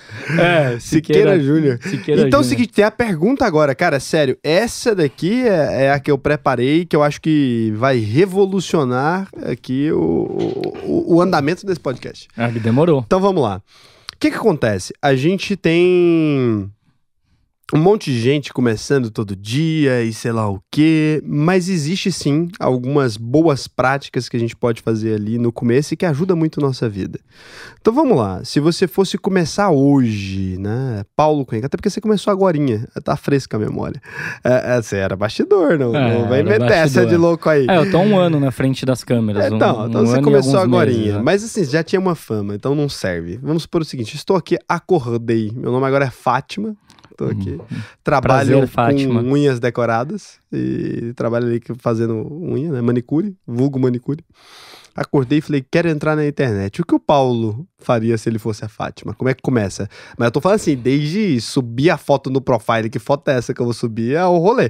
Porque no fim das contas, cara, é isso que a gente quer. Ninguém quer falar assim, ah, é tudo muito genérico, eu tô tentando ser objetivo, por isso que eu quero a Fátima manicure. É assim, ó. É, todas as melhores práticas vai demorar meses pra você colocar em andamento. Não tem jeito. Então, mas a gente acordou Fátima. Porque é muita coisa. A gente precisa fazer. O que, que você vai começar fazendo? Vamos falar de, de foto de perfil. Primeira coisa que você tem que fazer, eu tô fazendo a live aqui ao mesmo tempo no Instagram, certo? Tem um monte de rostinho. Um monte de rostinho aqui acontecendo. Ó, Gabi Lopes, beijo pra você. A Dani tá em São Paulo, me largou. É, me largou não, vai voltar amanhã. Tem um monte de rostinho. É empírico, é que você começar a ser empírico. Pra você começar a entender uma plataforma, consuma a plataforma. O que eu quero dizer com os rostinhos? Tem rostinho que me chama atenção, tem rostinho que foda-se. Eu olho e falo assim, tá, não chama atenção nenhuma. Faz exercícios de observação, entra nas lives, vai anotando os rostinhos que te chamam atenção e outros que você não tem vontade nenhuma de clicar, rostinho e nome. Começa a achar padrão. Boa. Rostinho e nome. Olha como começa. O rostinho e nome começa a achar padrão, porra. E daí, às vezes, você não consegue racionalizar, que nem eu, por que, que você achou aqueles bons. Mas, em geral, tem alto contraste, um rostinho bom. É, quando é rosto, é mais próximo, né? A pessoa tem ali uma proximidade, porque é desse tamanho com o negócio. Então, tem que ter uma proximidade para você se conectar. Se for logo de loja, tem que ser letra com contraste, fácil de ler, grande. Ah, mas eu tenho o logo da minha empresa há não sei quantos anos. Filhão, faz a versão para Instagram agora. Sacou? É, então, é facilidade de leitura e um nome que chame atenção. Às Tá, vezes mas pode como ser é que seria? A. Fátima é manicure. E como é que você seria ela? E o nome da Fátima é Silva. Porque a maioria do Brasil é Silva. Fátima Silva, você coloca um nome de guerra. Você pode colocar é, Fátima Unhas Perfeitas. É, a, a Fátima da Unha. A Fátima da unha. A Fátima da Unha, não Esse é bom seria nome? o arroba. Eu acho legal. A Fátima da Unha. Você fala, caralho, a Fátima é da unha, mano. Então a Fátima da unha agora ela já tem a foto do profile dela de pertinho, né? Bem feita ali que a gente já sabe que é o Boas Práticas e ela chama a Fátima da unha. Tá bom. Ela tá ali no Instagram. A Fátima já criou o perfil, entendeu o rolê. E agora? E daí você tem uma, uma, uma coisa que são as coisas da bio, que eu acho que elas são mais supervalorizadas do que Do que necessariamente realmente- elas são. Ninguém vai na bio pra seguir. É, é muito difícil. É um migué. É um mas a gente sabe que às vezes funciona. Mas em vez de você colocar faço unhas decoradas, você pode colocar uma, um- uma, uma coisa mais forte, sacou? Mas unhas decoradas eu ajudei a Fátima, é manicure, né? Eu já É criei que já usam migué. unhas decoradas, já É. unhas decoradas. Então, unhas decoradas, da cozinha à festa, você sempre impecável. Sei lá, coloca alguma coisa que. O que que, o que, que acontece com aquela unha decorada? Frase impactante aqui. É, a isso. mul- o que- qual que é o grande lance? As pessoas têm que se enxergar ali. Você não tem que falar do seu produto, você tem que falar da transformação da pessoa que vai, vai, vai comprar o seu produto. O que, que a pessoa que quer a Fátima das unhas decoradas quer? Ela quer que a unha dure, ela quer, desde que ela tá cozinhando, sentir bonita até o momento que ela vai numa festa.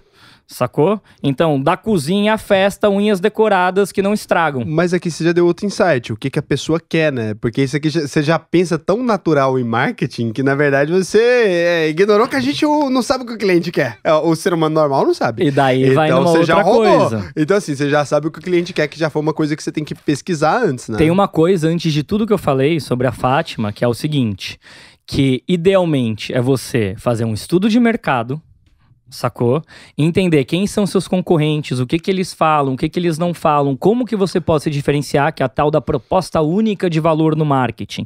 Aqui em Goiânia mesmo, tem uma franquia agora de unhas chamada Bela Russa, alguma coisa assim, que são unhas numa técnica russa que é uma proposta de valor diferente. Para mulher faz diferença. A cutícula aqui nem aparece, fica super limpo. Então os caras têm uma proposta de valor. Então, ó, a sua proposta de valor é diferente das outras pessoas fazendo unha decorada?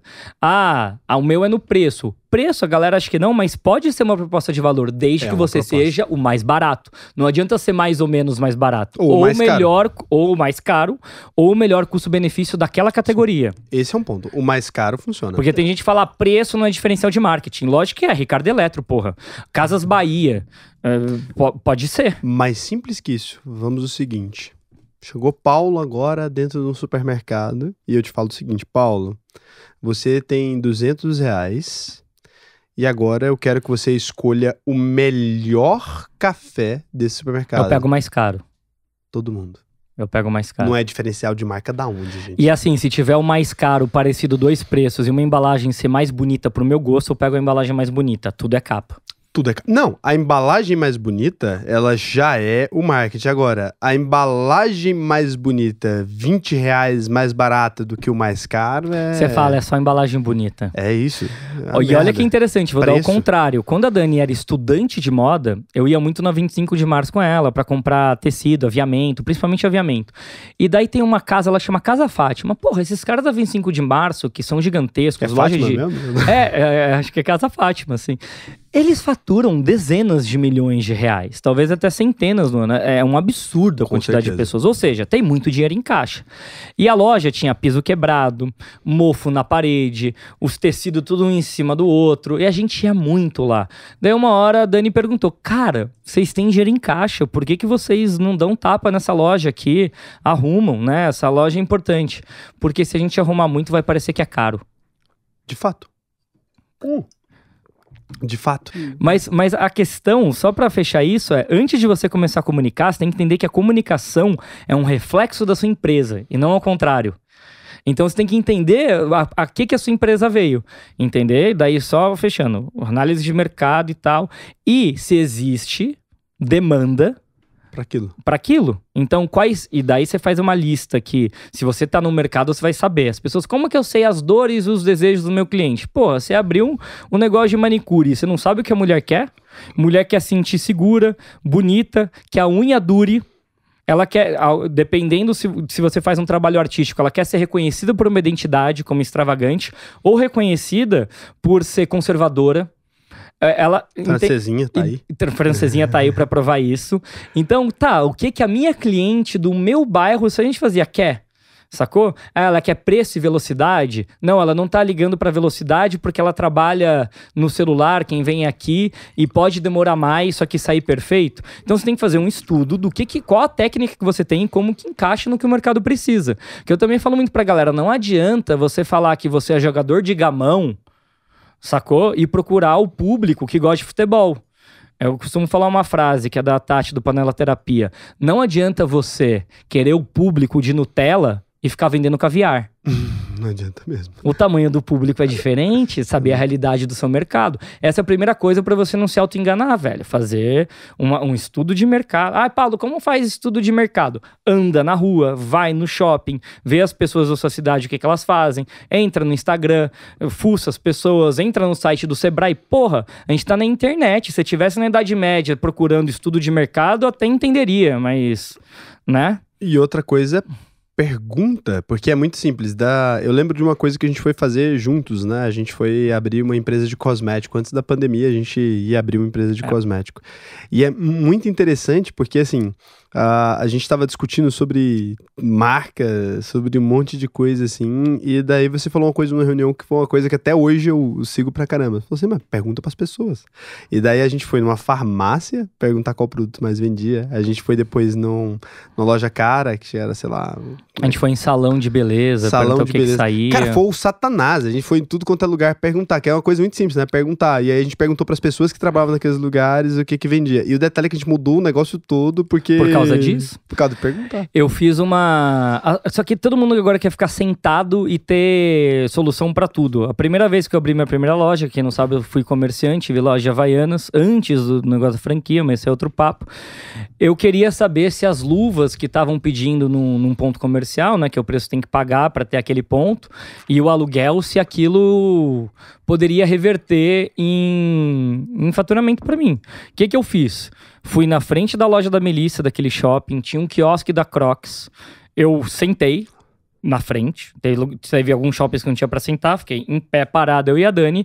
A gente ficou com o celular aberto, contando quantas pessoas passavam por ali. Daí, obviamente, eu não sou burro, né? Não vou ficar o dia inteiro. Eu pego ali três horários diferentes, coloco por a cada 30 minutos quanto passam e faço um- um- uma estimativa. E dessas pessoas que compravam, dessas pessoas que passavam em frente à loja, quantos compravam? Eu tinha experiência em comércio? Não, mas eu tinha experiência em usar o cérebro. Falei, como que eu vou fazer uma decisão de negócio, colocar um dinheiro que eu não tenho pra fazer uma decisão de que, que pode impactar a minha vida? Porque tem muita gente que faz esse tipo de cagada. Ah, me falaram que era bom. Você estudou se era bom? Você fez um estudo de mercado? Mas aí você já teve uma relação de faturamento da empresa. Você calcula o ticket médio que você tem na sua loja ali, ou nas lojas daquilo que você quer vender. Exatamente. Fez a relação de pessoas que passa, gêniozinho, né? Eu falei, Muito eu bom. tenho a possibilidade de vender tanto. Daí você começa a ser mais realista. E depois, a Fátima das unhas, depois de entender isso, é, eu ia voltar na Fátima. Você não vai escapar da Fátima. Vai né? lá. Eu tava, relaxa, eu tava aqui Vai lá. pegando. Mas a Fátima agora, eu já sei onde a Fátima tá. A Fátima acabou de subir a foto dela bonita. A Fátima acabou de criar uma bio legal. Quero Cara, é porque isso é importante pras pessoas. Eu sei que pra gente parece uma abstração muito Não, eu grande, mas adoro. não eu é, gosto de trabalhar com caso Porque concreto. você Bem-vinda, trabalha com Fátima. casos de qualquer coisa, assim. Qualquer coisa. Você faz isso no dia a dia. Dia a dia. Tem, tem uma Fátima, talvez que ah, no Superpoder... Tem uma galera de unha no Superpoder. No Superpoder tem umas 70 Fátima, cara. Eu tenho certeza que tem. Então o que eu tô falando é um exemplo real, não é hipotético. É, então, beleza. A Fátima criou, colocou a bio e tarará, fez todo o rolê, colocou a foto dela bonita de perfil. a- assistindo essa live aqui agora, colocou a foto bonita de perfil. Qual que é a primeira história da Fátima? O primeiro Stories da Fátima tanto faz, cara. Não assim como a primeira seguindo, né? postagem, não tem ninguém seguindo. As pessoas falam, mas eu me apresento. Se quiser, se apresenta, mas ninguém Mas liga. é aí que eu ia perguntar. Eu me apresento, eu me apresento. Eu, eu, se eu fosse a Fátima, aqui agora já é particular, eu já aproveitaria que não tem ninguém seguindo mesmo e salvaria os meus destaques. Porque, né? Já, já não tem ninguém seguindo, você pode fazer qualquer coisa e deixar salvo. Porque no dia a dia você não vai poder nunca mais ter essa oportunidade de não ter ninguém seguindo, senão você vai destruir o alcance. Mas É, e- você pode fazer uma sequência incrível de destaques. É uma, salvar. uma boa sacada isso é. daí. Não, você que me falou isso um dia. Então, foi uma boa sacada que eu falei, sacada. esqueci, você Porque você voltou falou assim, caralho, se eu voltasse atrás. Eu lembro no dia que a gente tava conversando e eu tava assim, falando, nossa, eu não posso fazer mais destaque, né? Que eu queria ter um super destaque do meu produto. Aham. E daí eu falei, putz, não dá pra fazer porque eu destruo, sei lá, cinco dias, que vai arrebentar o alcance, né? Aí você falou, ah, é, devia ter feito quando começou. Eu falei, pois é, mas agora você fala isso hoje? não serve mais pra nada. Mas assim, beleza. Então a Fátima faz o destaque dela pra não errar na coisa que a gente errou. É, que você também não tem um destaque Eu não bonito tenho, do não tenho. Superpoder. É uma bosta meu Ninguém destaque, tem. É. ninguém Tanto é que no meu curso eu abro e falo assim, cara, destaque, eu sou ruim. É horrível o meu destaque. Idealmente faz assim. E daí eu ainda ensino, você não precisa ser foda em tudo. Mas se você fizer a maioria das coisas bem dar feito, já tá bom. E onde que a Fátima arruma? Porque a Fátima criou a porra do perfil tem zero inscritos, cara. É, é triste esse dia. Você criou o perfil. Agora a Fátima não tinha Instagram. Ela não tinha nem 100. Eu vou responder sobre a Fátima, mas eu vou terminar essa live, senão vocês têm resposta demais. Segunda-feira, no canal Investidor Sardinha Podcast, que horas? Caralho, mas você não vai deixar a galera ver esse. Será que eu deixo? Não, só esse, só esse. Só esse. Então vamos lá. Porra, porque esse é muito bom, cara. Porque o zero inscritos é a grande pergunta pra todo mundo. Então bora lá. É, é- é só essa. Assim, quantas pessoas tem aí? Tem 1.300. Então, só essas pessoas merecem. Porque os caras estão aqui numa quarta-feira. Quarta-feira merece, né? Quarta-feira. Nove da noite. É. Merece. O que que ela posta primeiro? Não, onde que ela consegue o primeiro seguidor? É foda. isso. Ca- e aí que tá o grande lance. Você vai ter os primeiros seguidores, que é família, gente que não gosta de você, colega de profissão, concorrente. Você viu o que a Fátima fez? Abriu o perfil das unhas. E- É, é- caralho, que verdadeiro. é verdadeiro pra caralho. E isso é desestabilizador pras pessoas, porque as pessoas que estão à sua volta, elas vão te jogar pra baixo. Não é o contrário. É muito raro alguém que fala, não, a minha família toda, os meus colegas, todo mundo me colocou pra cima.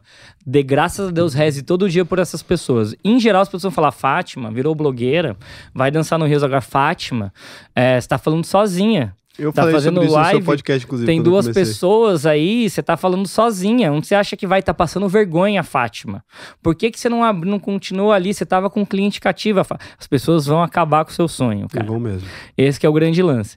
E daí, a primeira coisa que a Fátima tem que saber, ela vai ter ali, que seja 10 seguidores. É, desses 10, talvez dois vão te apoiar e o resto vai querer ver a sua tragédia, sacou? E daí você tem que entender que você não pode viver a vida sob o olhar daquelas pessoas, que é o mais difícil do começo. Sacou? Você tem que dar realmente um foda-se. Eu recomendo até um livro que chama Coragem de Não Agradar. Por quê? Às vezes é uma pessoa que te ama. Esse é o mais louco. Às vezes é uma pessoa que te ama. Só que era uma outra manicure com você. Você saiu e virou a Fátima das unhas. Essa manicure, ela vai meio que te desincentivar, não necessariamente porque ela acha ruim o que você tá fazendo, mas porque você tá negando a identidade dela. Então é quase como se fosse um grito pra falando assim: não, Fátima, continua fazendo o que você estava fazendo. Não porque ela não quer que você faça, mas porque agora ela tá sozinha no lugar onde ela tá. Ela não teve a coragem de fazer o que você teve. E daí, né, é um, é um grito desesperado de amor que a gente enxerga como ódio. E a vida é isso: você passa a ser amigo de outras pessoas, porque o que é amizade? São pessoas que têm crenças em comum ou parecidas que, busco, que buscam soluções para os mesmos problemas. Por isso que é difícil continuar sendo mega amigo do seu amigo adolescente. Porque o cara tá fazendo uma coisa da vida, você tá fazendo outra, sacou? E a gente se apega a essas pessoas que a gente decidiu ser outra pessoa e elas querem que a gente continue sendo as pessoas que elas conheceram. E aí, numa vida a gente vive várias vidas, gente. Então foda-se. Cara, e é genial isso, né? Porque realmente é o que vai acontecer, porque as pessoas não estão preparadas pra isso, mas as pessoas vão te odiar. Mas teve Teve um dia que a gente tava conversando sobre alguma outra coisa que não era isso, realmente de começar e tal. Mas você me falou que se você começasse, você faria Reels.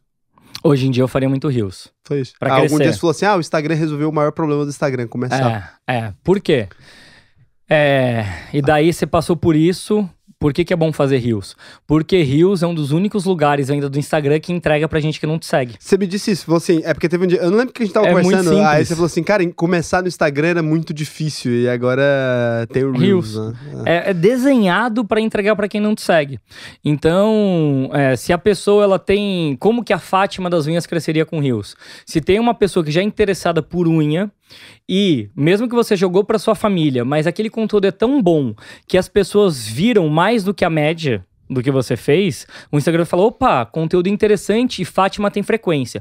O algoritmo ele só privilegia quem tem frequência, inclusive para distribuição. Com todo só. mundo, é isso aí. E da, em todas as plataformas. E daí ele pega e fala assim: opa, deixa eu jogar a Fátima no explorar do, do Rios, né? Na aba do Rios. E daí a chance é que você consiga mais clientes. Como? Vou chegar em um milhão de pessoas? Não, mas se você chegava em 10, talvez você vai chegar em 100, em mil, né? Proporcional ao seu tamanho.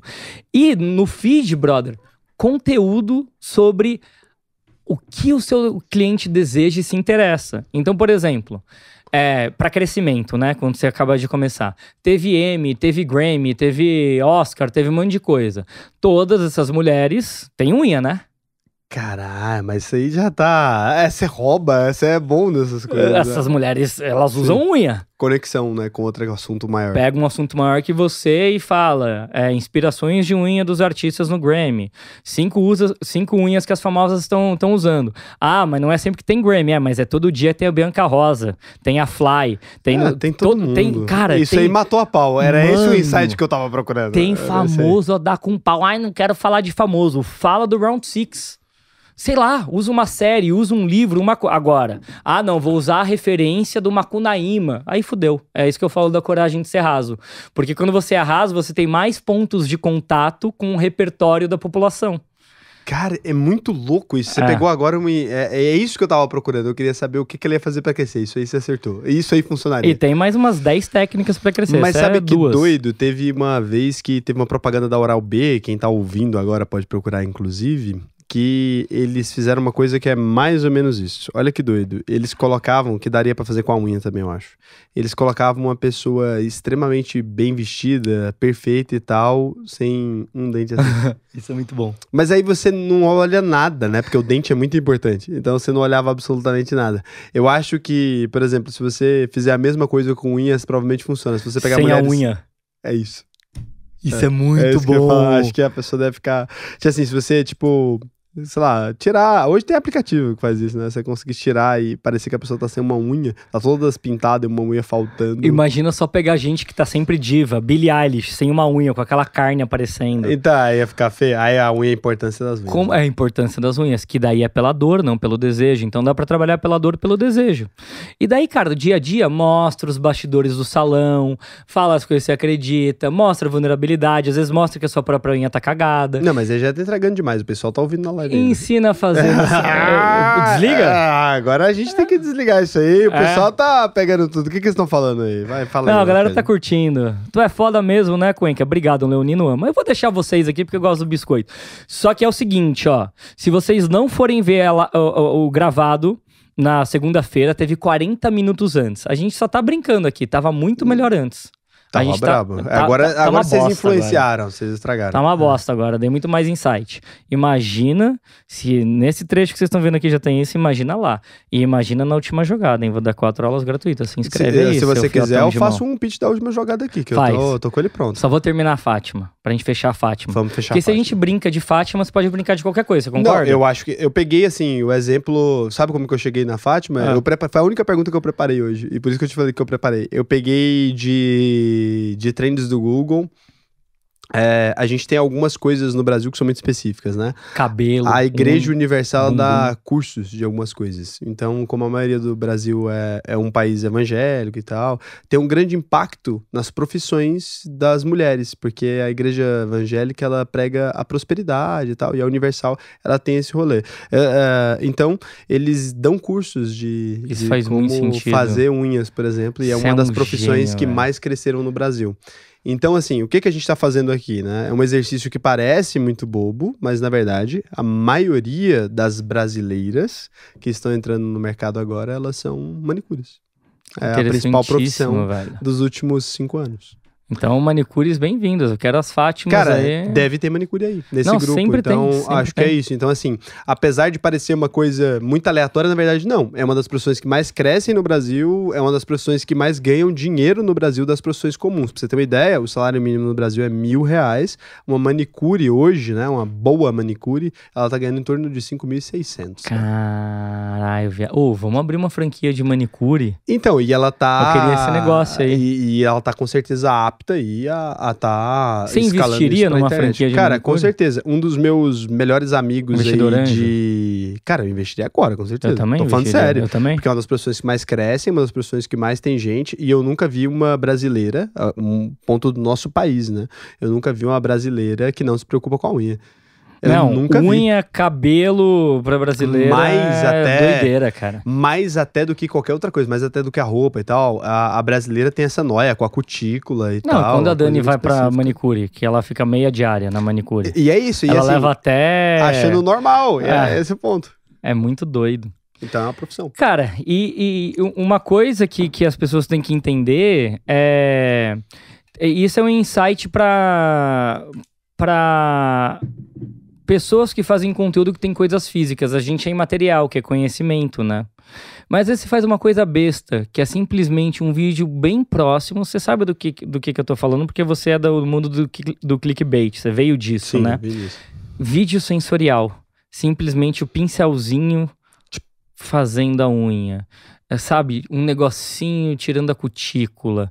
Às vezes silencioso. Você trabalhar o Asmir, eu gosto de falar- chamar de Asmir. Trabalhar Chama o... Asmir mesmo? É, não, a galera fala SMR, mas foda-se, dá pra falar Asmir, né? Dá. É, todas essas coisas que, que você fica meio ali, ó, tipo, hipnotizado por aquela parada. A Todo mundo Fátima que tá tem- viralizando muito. Ela já tá Nossa. fazendo a SMR no Reels, Ah, caralho. Eu que vou virar Fátima é Fátima, essa.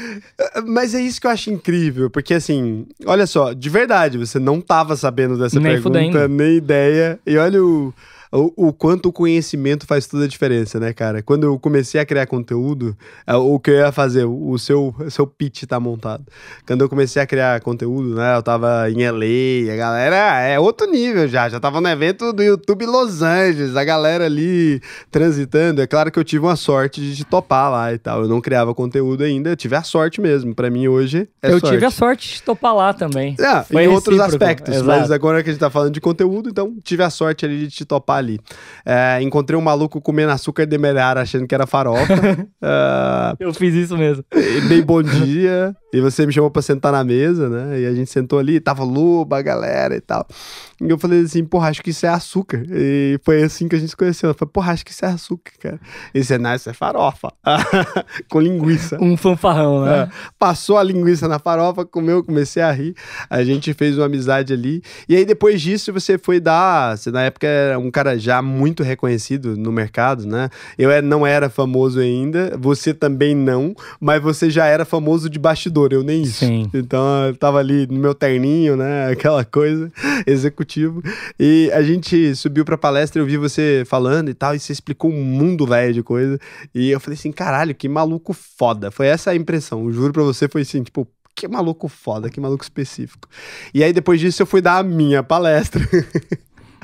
Achando que a impressão seria a mesma, mas o Paulo é o Paulo, né? Então, ah, depois que eu desço. eu- você era um cara que gostava de mim, o que não fazia sentido nenhum essa pergunta, é porque você realmente é um cara sincero, né? Você perguntou assim: você acha normal é, você ensinar as pessoas a criar conteúdo na internet sendo que você nunca deu sua cara lá e tal? Porque assim, fazer isso com personagens é fácil, né? Agora eu dei aquela instigada em você, aquela cutucada. murrinho ali, né? No baço. Foi um morri- Porra, foi foda. Que eu dormi, cara. Porque aquilo era a única certeza que eu tinha na vida. Que eu era especialista naquilo. Era a única certeza que eu tinha na vida, assim. Porra, eu sou especialista em algoritmo de YouTube. Eu era, eu era realmente, não só isso, SEO, caralho. Era autoridade naquele assunto, né? E da primeira vez que eu subi num palco, você me dá um murro no baço. Aí eu peguei e fiquei, caralho, realmente, eu nunca fiz isso sozinho, né? E daí e a gente foi conversar, depois nada a ver. Você falou isso e foda-se, né? Pra você foi foda-se, pra mim. A gente, eu fiquei com isso na cabeça. E aí depois a gente foi sair à noite pra jantar, alguma coisa e tal. E daí falou assim: porra, você é engraçado, você devia criar um canal. Eu falei, pô, não, não vou cagar, não sou engraçado. Que porra de engraçado, tá ligado? não, nem gosto. Ele falou, não, você tem um humor muito específico. Foi isso, você tem um humor muito específico, um negócio que faz rir falando absurdos. E aí eu fiquei Eu, eu, eu não tiro o que eu falei até hoje. Você, Você- tem uma capacidade ímpar de fazer isso. Você fala absurdos, mas não me ofende. E daí foi você falou assim: não, mas eu tô puto com essas coisas falando, não parece. Pra mim, eu dou risada quando você fala essas coisas. E daí eu criei o canal, que que era o pitch que eu tava explicando, né? Você fez esse reconhecimento prévio ali, eu criei o canal, e eu manjava de algoritmo e tal. E quando eu tinha 1.500 inscritos, a gente gravou um podcast. E tá No meu. ar. É isso. E você me chamou para um podcast. E ali eu falei pra você que eu ia chegar em, em 100 mil inscritos em tal data e tal. E aí, por conta do algoritmo, né? Porque eu sabia multiplicar o número que chega. Exatamente o que você falou, previsibilidade, né? E daí eu sabia multiplicar o número pelo número que eu já tinha. Do que você fez na Havaianas, eu fiz com o algoritmo, algoritmo. do YouTube. E daí você pegou e falou assim, cara, mas não é por conta do algoritmo, não. Tem tudo a ver com um monte de outras coisas. Igual a gente fez com a Fátima agora.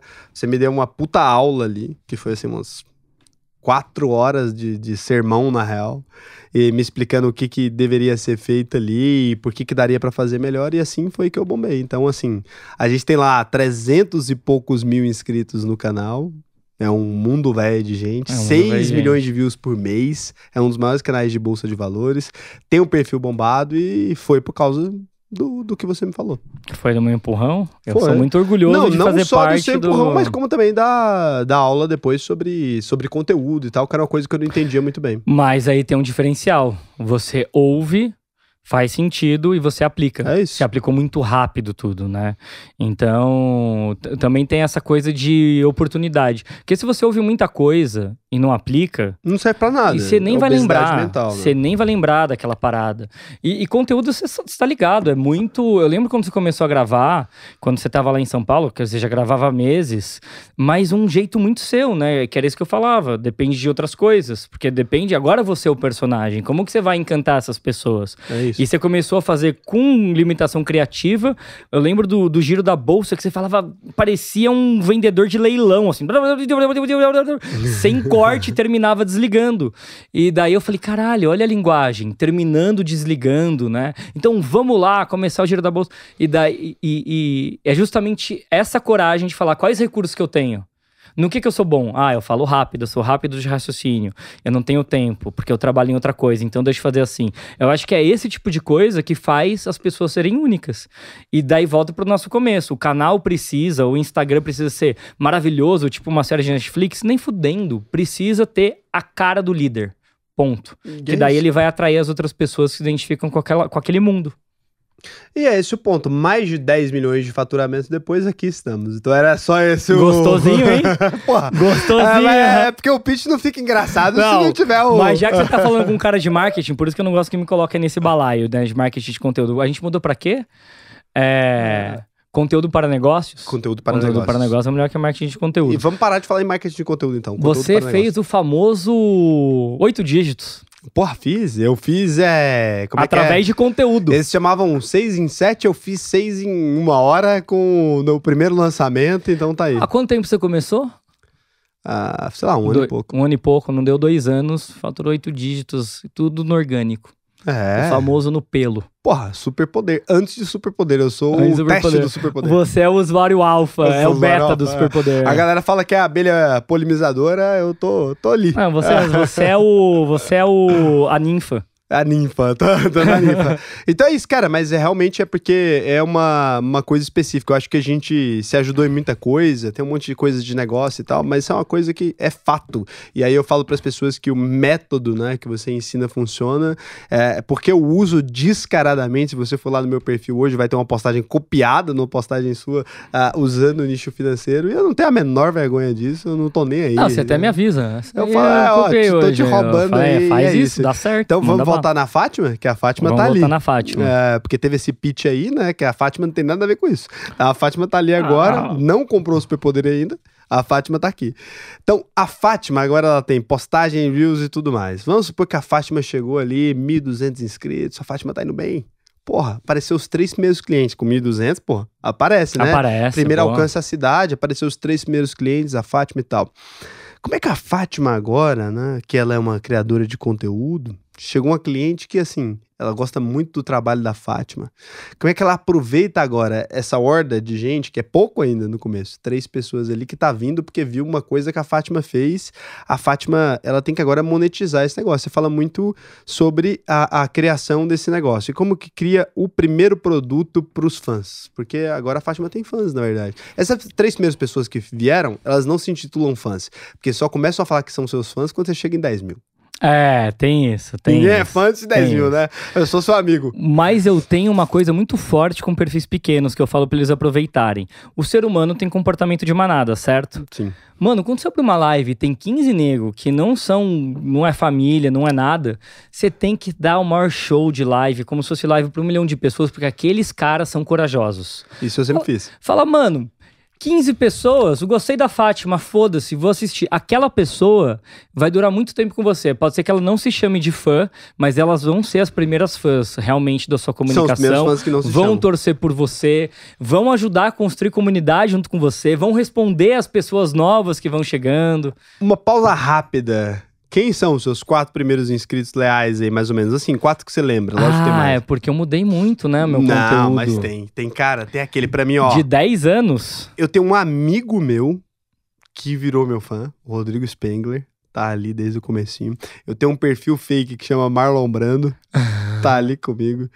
Eu tenho o Thiago alguma coisa, desculpa, Thiago, foi mal, mas eu tenho o Thiago alguma coisa e eu tenho o Pedro Alcântara. São, assim, caras que eles estão no meu perfil desde que eu tinha mil inscritos. Cara. Eu consigo identificar mais agora nessa mudança que eu fiz, né? Não, mas eu tô falando da mudança. Nessa mudança que eu fiz, você tem muita gente que virou bezelha, é, bezelha pioneira e que inclusive começaram a trabalhar comigo. A Jaque Molonha, a Ná, que trabalha comigo, é, a própria Thaís, você tem é, o Botelho, que é cervejeiro, a Ná Agostini. O Botelho, ele é um cara que vende mentoria na Branch. É, também. ele vende mentoria na Branch, exatamente.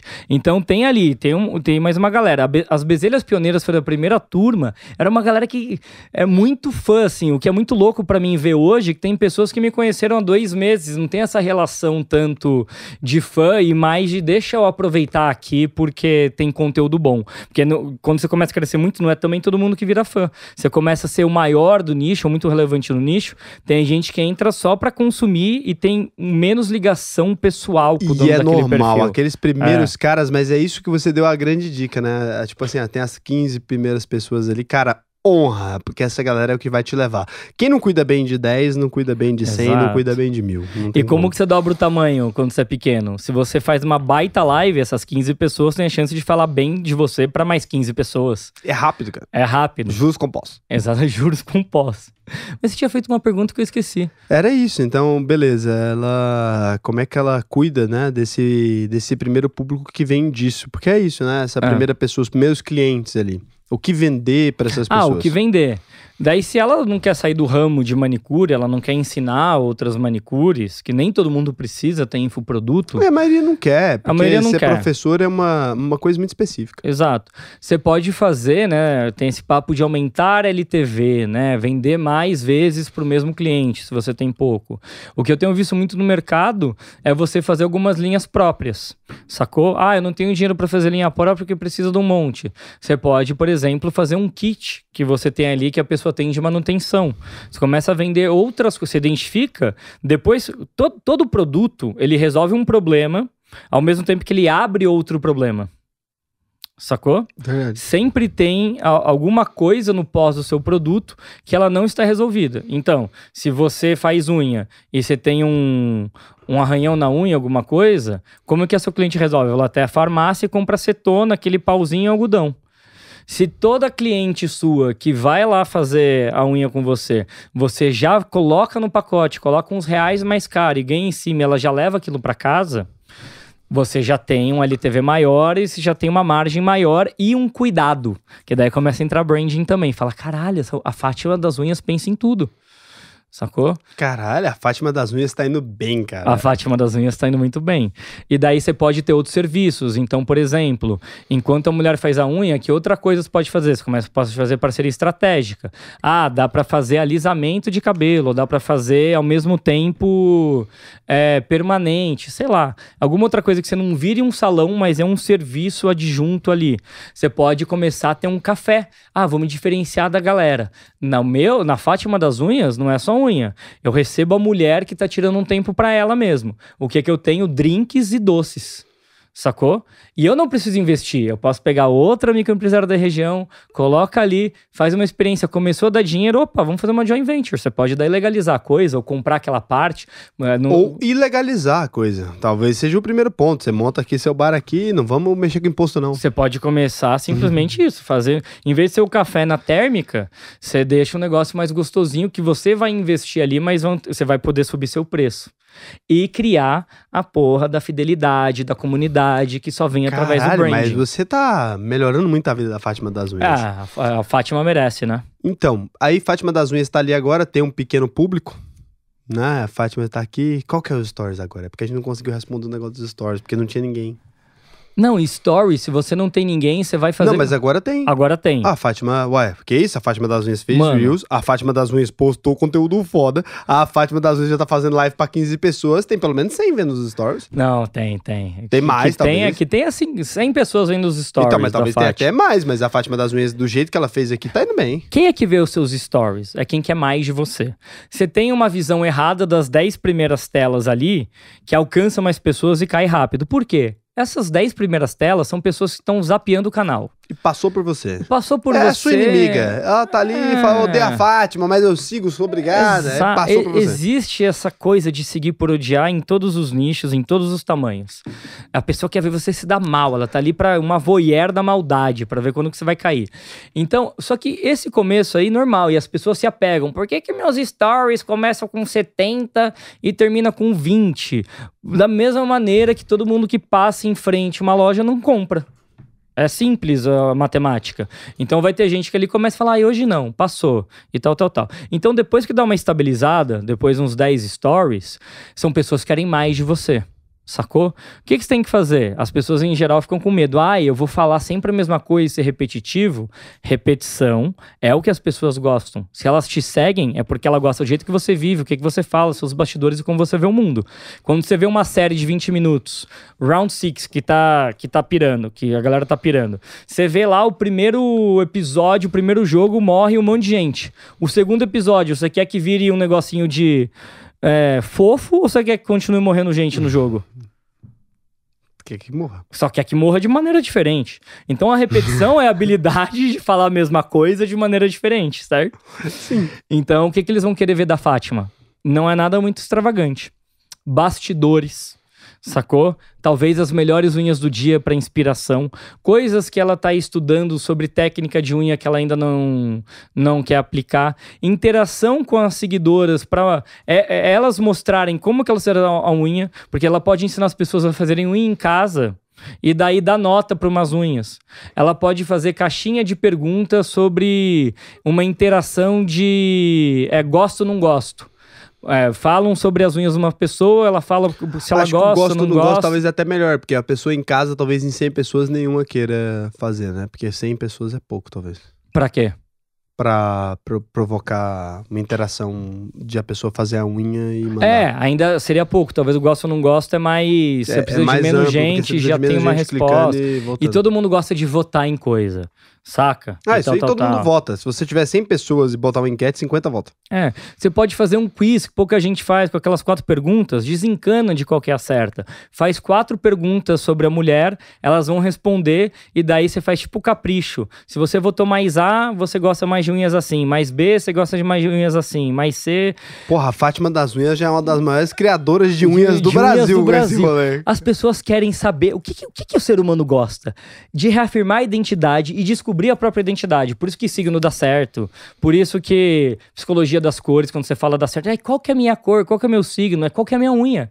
Sacou? É, inspiração, bastidor, é, dia a dia, é, pode mostrar casa. Falando assim, ah, você acha que eu acordo sempre arrumado? Porque a Fátima tá sempre arrumada. De vez em quando ela pode acordar cagada e mostrar uns perrengues da casa. Essa mistura de humanização, vida real, com um bastidor e ajuda e comunicação com a galera o que você tem que fazer nos stories com 100 seguidores ou com um milhão de seguidores. Perfeito, cara. É, acho que você.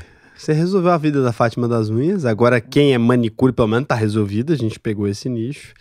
É, Quando é o lançamento? E foi no jazz, hein? Só pra gente fazer a. Foi no jazz. É, o pessoal não sabe, mas de verdade, Foi velho. no jazz. É, foi na loucura mesmo. Eu meti o louco aqui. O pessoal tá comentando o quê? Eu, eu fico muito incomodado A coragem de ser raso. Quero me tornar a Fátima só por estudo e só pra pôr tudo isso em prática. Muito genial.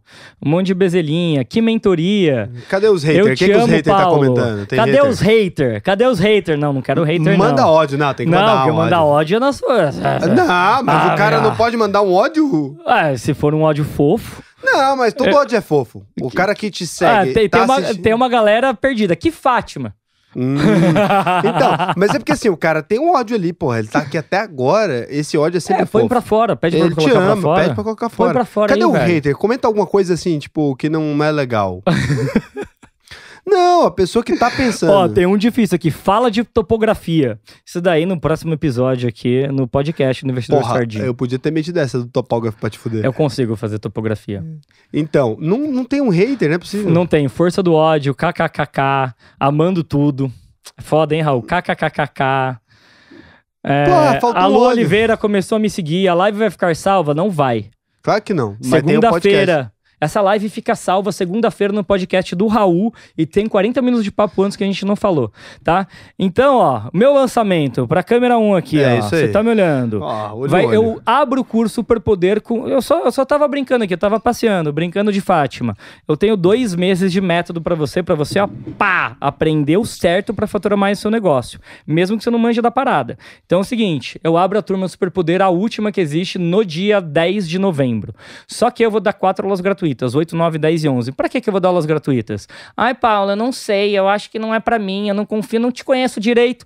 Passa a me conhecer lá, porra. A única coisa que tem que fazer é se inscrever na última jogada e a mão na massa. Eu não enrolo nessa parada, não. É mão na massa pra você ter resultado, valor pelo espaço do jabá. Se inscreve, hein? Na força do ódio, seu puto. Tô olhando você aí, desconfiando. Vai lá! Vou mostrar uma parada pra você muito específica agora. Um podcast média aqui, vai, um podcast zoadinho. Qualquer podcast zoadinho tem pelo menos umas 5 mil pessoas. É porque eu coloco um povo nada a ver, que ninguém conhece. Eu gosto disso. Acho que faz sentido. Eu gosto disso que você faz isso. Eu gosto, porque assim, não faz sentido todo mundo ser influencer. Então acho que, porra, não dá pra trazer só conteúdo com influencer, eu acho que é um negócio meio burro. Esse episódio deve dar mais de duas mil pessoas. né? Vamos, vamos concordar com isso aí. Vamos concordar. Eu vou traquear esse link só pra te mostrar um negócio. Tem a galera ouvindo agora. Pra traquear a conversão. Eu quero traquear a conversão. Então é o seguinte. É porque, por que eu sei? Porque eu sei do que, da forma como a gente conduziu a conversa, é uma conversa que faz sentido pra muita gente. Então eu acho que a gente vai traquear esse link e eu aposto com você. é, vamos lá, vamos fazer uma aposta aqui agora que vai funcionar. Eu aposto com você que dá mais de duas mil conversões dentro do evento. E aí, se eu errar, Aqui é, é, é mão. se eu errar, vamos lá, vou fazer um- uma aposta ruim Se aqui. você errar, você vai passar um dia inteiro falando em Yasmir comigo. Um dia inteiro, não só Tá comigo. Na empresa, nos Esse é seus bom. stories, Eu na faço. sua aula. Se eu errar, se der menos de dois mil. E daí, É, eu não, eu não quero punição pra mim, só Não, mas você. você tá promovendo. Você tá promovendo a ideia de errar. Pera aí, não faz muito sentido. Eu só tenho a ganhar nesse jogo, é muito bom. Não, não. Eu fiz um pitch aqui, você tá prometendo conversão, e se você falhar, você faz Vasmir, acho ótimo. Fechado, galera. Não, tá mara- pera aí, agora, Não, tá a- maravilhoso. a- agora a gente tem que pôr aqui uma regra. Então vamos lá. Se o Paulo errar, ele dá uma live de graça pra vocês, porque aí o prêmio é maior do outro lado, que faz mais Beleza. Fechou, sentido. Fechou? fechou. É, 300 e poucas isso. mil pessoas. Se o Paulo se fuder e não der duas mil conversões, e vai dar, porque não faz sentido, mas se não der, ele faz uma live de graça e aí ele tenta converter vocês de outro jeito. Você tá finalizando? Não, agorinha. Pera aí que É porque eu quero só linkar o começo desse podcast com agora, Com quase a rabeta final. Que é o seguinte, a primeira pergunta que você me fez, como que funciona conteúdo para negócios? Como que funciona essa coisa? Como que eu faço conteúdo para vender?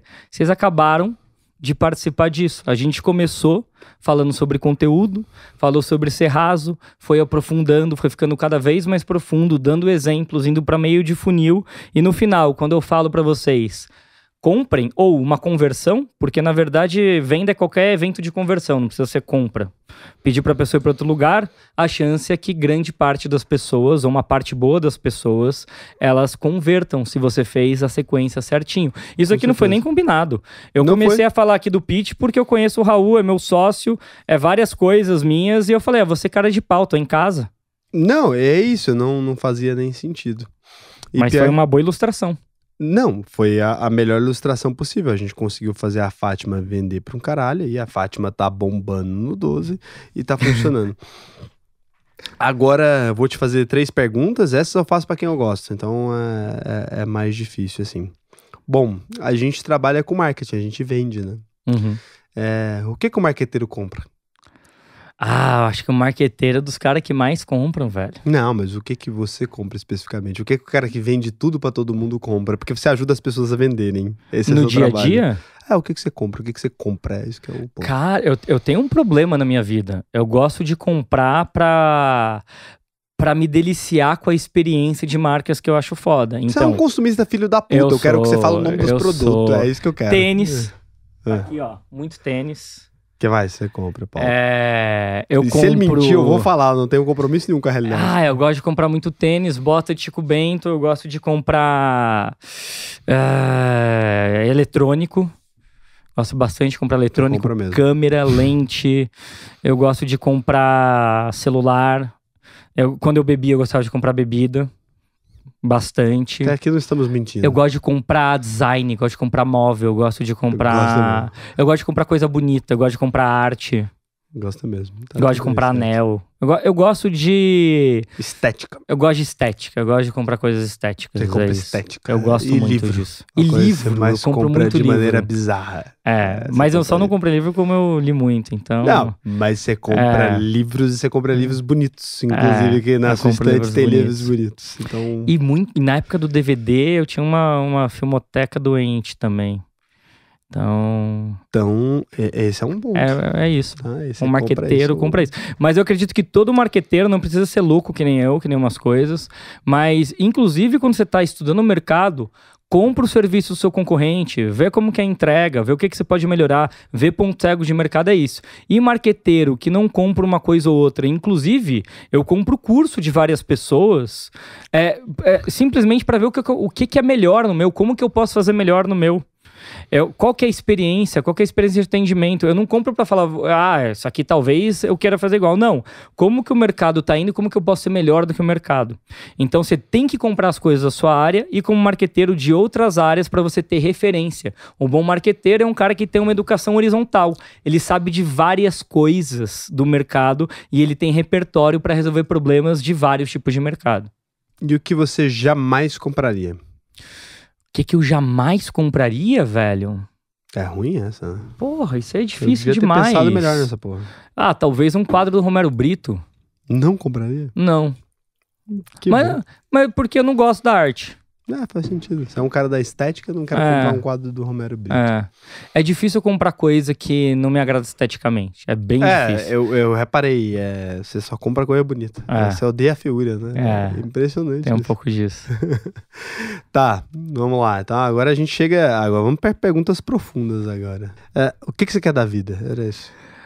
O que, que eu quero da vida é profundo pra caralho, né? É muito, é porque assim, cara, é, para todos os parâmetros você já é um cara de sucesso, né? E é uma boa pergunta para se fazer para pessoas de sucesso, porque assim, para que continuar trabalhando? A gente tava conversando sobre isso esses Uhum. dias, quando você mora numa mansão linda do caralho, quando você tem uma esposa que é a mulher que você ama e você não quer outra, quando você tem uma carreira de sucesso e bota seu nome no Google, você é foda. O que que você quer? Cara, hoje, eu, eu acho que eu tava perdido quando eu acho que eu queria mais coisas pra mim só. E tem uma parada que quando eu comecei a falar com mais pessoas, e eu vi uma pessoa que nunca eu vi na minha vida mudando a realidade dela, tanto em coisa que eu faço gratuita quanto pago, isso aí dá um tesão diferente. Porque você começa a ver que você tem um impacto real na vida das pessoas. Óbvio que no meio do caminho eu vou ganhar com isso. Saca? Porque eu gosto do reconhecimento. O reconhecimento ele pode ser like, ele pode ser é, por amizade, mas ele também, no mundo que a gente vive, por dinheiro. Ele é uma moeda de reconhecimento, né? É, então, o, que me move é, e, e para mim é quase megalomania, como que eu atinjo o maior número de pessoas possível, porque eu acredito que eu tenho algo para acrescentar na vida de cada um que tá vivendo nesse mundão aqui no Brasil. Sacou? Porque se o jogo é conteúdo, eu tô uma década fazendo conteúdo, eu conheço várias áreas, eu consigo passar isso de forma fácil, eu acho que o mundo ia ser pior se eu não estivesse fazendo o que, eu, o que eu tô fazendo. Obviamente, na minha proporção, desse tamanho. Não tô falando que eu sou a pessoa essencial pro mundo, mas para algumas pessoas eu fui, né? Então, o que eu quero da vida é, cara, essas 20 milhões de pessoas que têm CNPJ e estão perdidas, né? Hoje é no Instagram, amanhã pode ser no Shrebels, tanto faz o nome. Como que eu ensino essas pessoas a darem outro passo e promoverem é, segurança, prosperidade, tranquilidade, o que elas quiserem dos desejos ancestrais humanos lá atrás e tem uma coisa mais forte em cima de mim, que vem antes dessa, da- de tudo isso. Você conhece bem eu e a Dani, a gente é muito livre. Hum. Vamos pra Goiânia? Vamos. Vamos pra França? Vamos. É, eu, eu não tenho eu não tenho muito apego às coisas porque eu tenho muita certeza de quem eu sou e com quem eu gosto de me relacionar, as coisas que eu acredito. Eu tenho muita vontade de, porque isso tem a ver com comunicação, as pessoas aceitarem e pararem de ter medo de quem elas são. Elas acham que pra começar uma comunicação, alguma coisa, ela, ah, mas eu tô gordo, mas eu tô sem dente, mas eu não sei o que lá.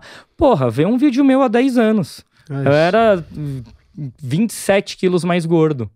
Sacou? E isso não me impediu de fazer, me impediu por um tempo. Quando eu vi que era uma besteira, que eu tava me limitando. Então, eu gosto muito disso. Velho, seja quem você é. Não enche o saco dos outros. Sacou? Mas tenha coragem de ser quem você é. Alguém vai te amar. Você tá achando que você não é amado porque você nunca externalizou.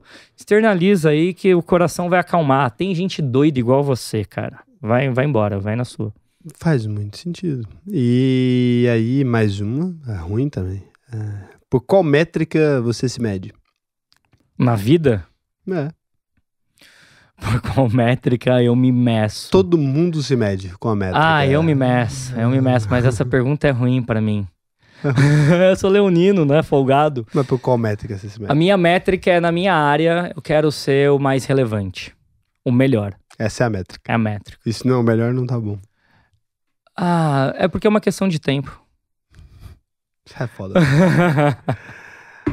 É isso, cara. Acho que isso responde o que eu penso de você. Acho que eu consegui extrair o que eu queria, que era isso. Acho que esse é o Paulo. É, essa é a métrica que eu sabia que você É. se media. Acho que essa é a pergunta mais Eu fui sincero, você sabe. Foi, foi mesmo. É. então, assim, cara, obrigado por existir. Eu discordo de você. Se você não existisse, não, não faria muito sentido o mundo. Acho que é incrível. Você é uma das melhores pessoas que eu conheço. Valeu É isso, demais, cara. Raulzinho. É recíproco, você é meu sócio e meu irmão, você sabe, né? É, qual que é os arroba? É pra gente... O meu arroba, arroba Paulo Cuenca em tudo quanto é lugar, mas não perde tempo nos outros. Vai lá pro, pro Instagram e YouTube, Paulo Cuenca. Raul, você fala o seu também? É, o Todo meu, mundo te eles conhece? sabem, o pessoal aqui, né, tá aqui Ah, pra é. isso. Agora o pessoal mas eu que posso vem... falar no ao vivo aqui? Pode. Ó, vocês estão no ao vivo, arroba o Raul Sena no Instagram. O bicho é brabo, um dos melhores stories que tem na plataforma. É muito foda. E no YouTube você tem o Investidor Sardinha, para quem quer aprender a investir, e Investidor Sardinha Podcast para esses papos de pessoas de várias áreas. É foda, porque já falou com médico, falou com é, agropecuarista, Falei falou mesmo. com marqueteiro. Então, você que eu sei que quem me segue são de várias áreas, é muito foda para você. E você que seguiu Aqui, ó, tá no primeiro dia aqui no Raul, você veio por causa de mim. Segue ele no Instagram também, arroba Raul Sena. Caralho, o cara quando é marqueteiro, é marqueteiro mesmo. né? cara, ó. De verdade, é uma honra ser seu Uma amigo honra e ter me sócio chamado. também. Valeu É. demais.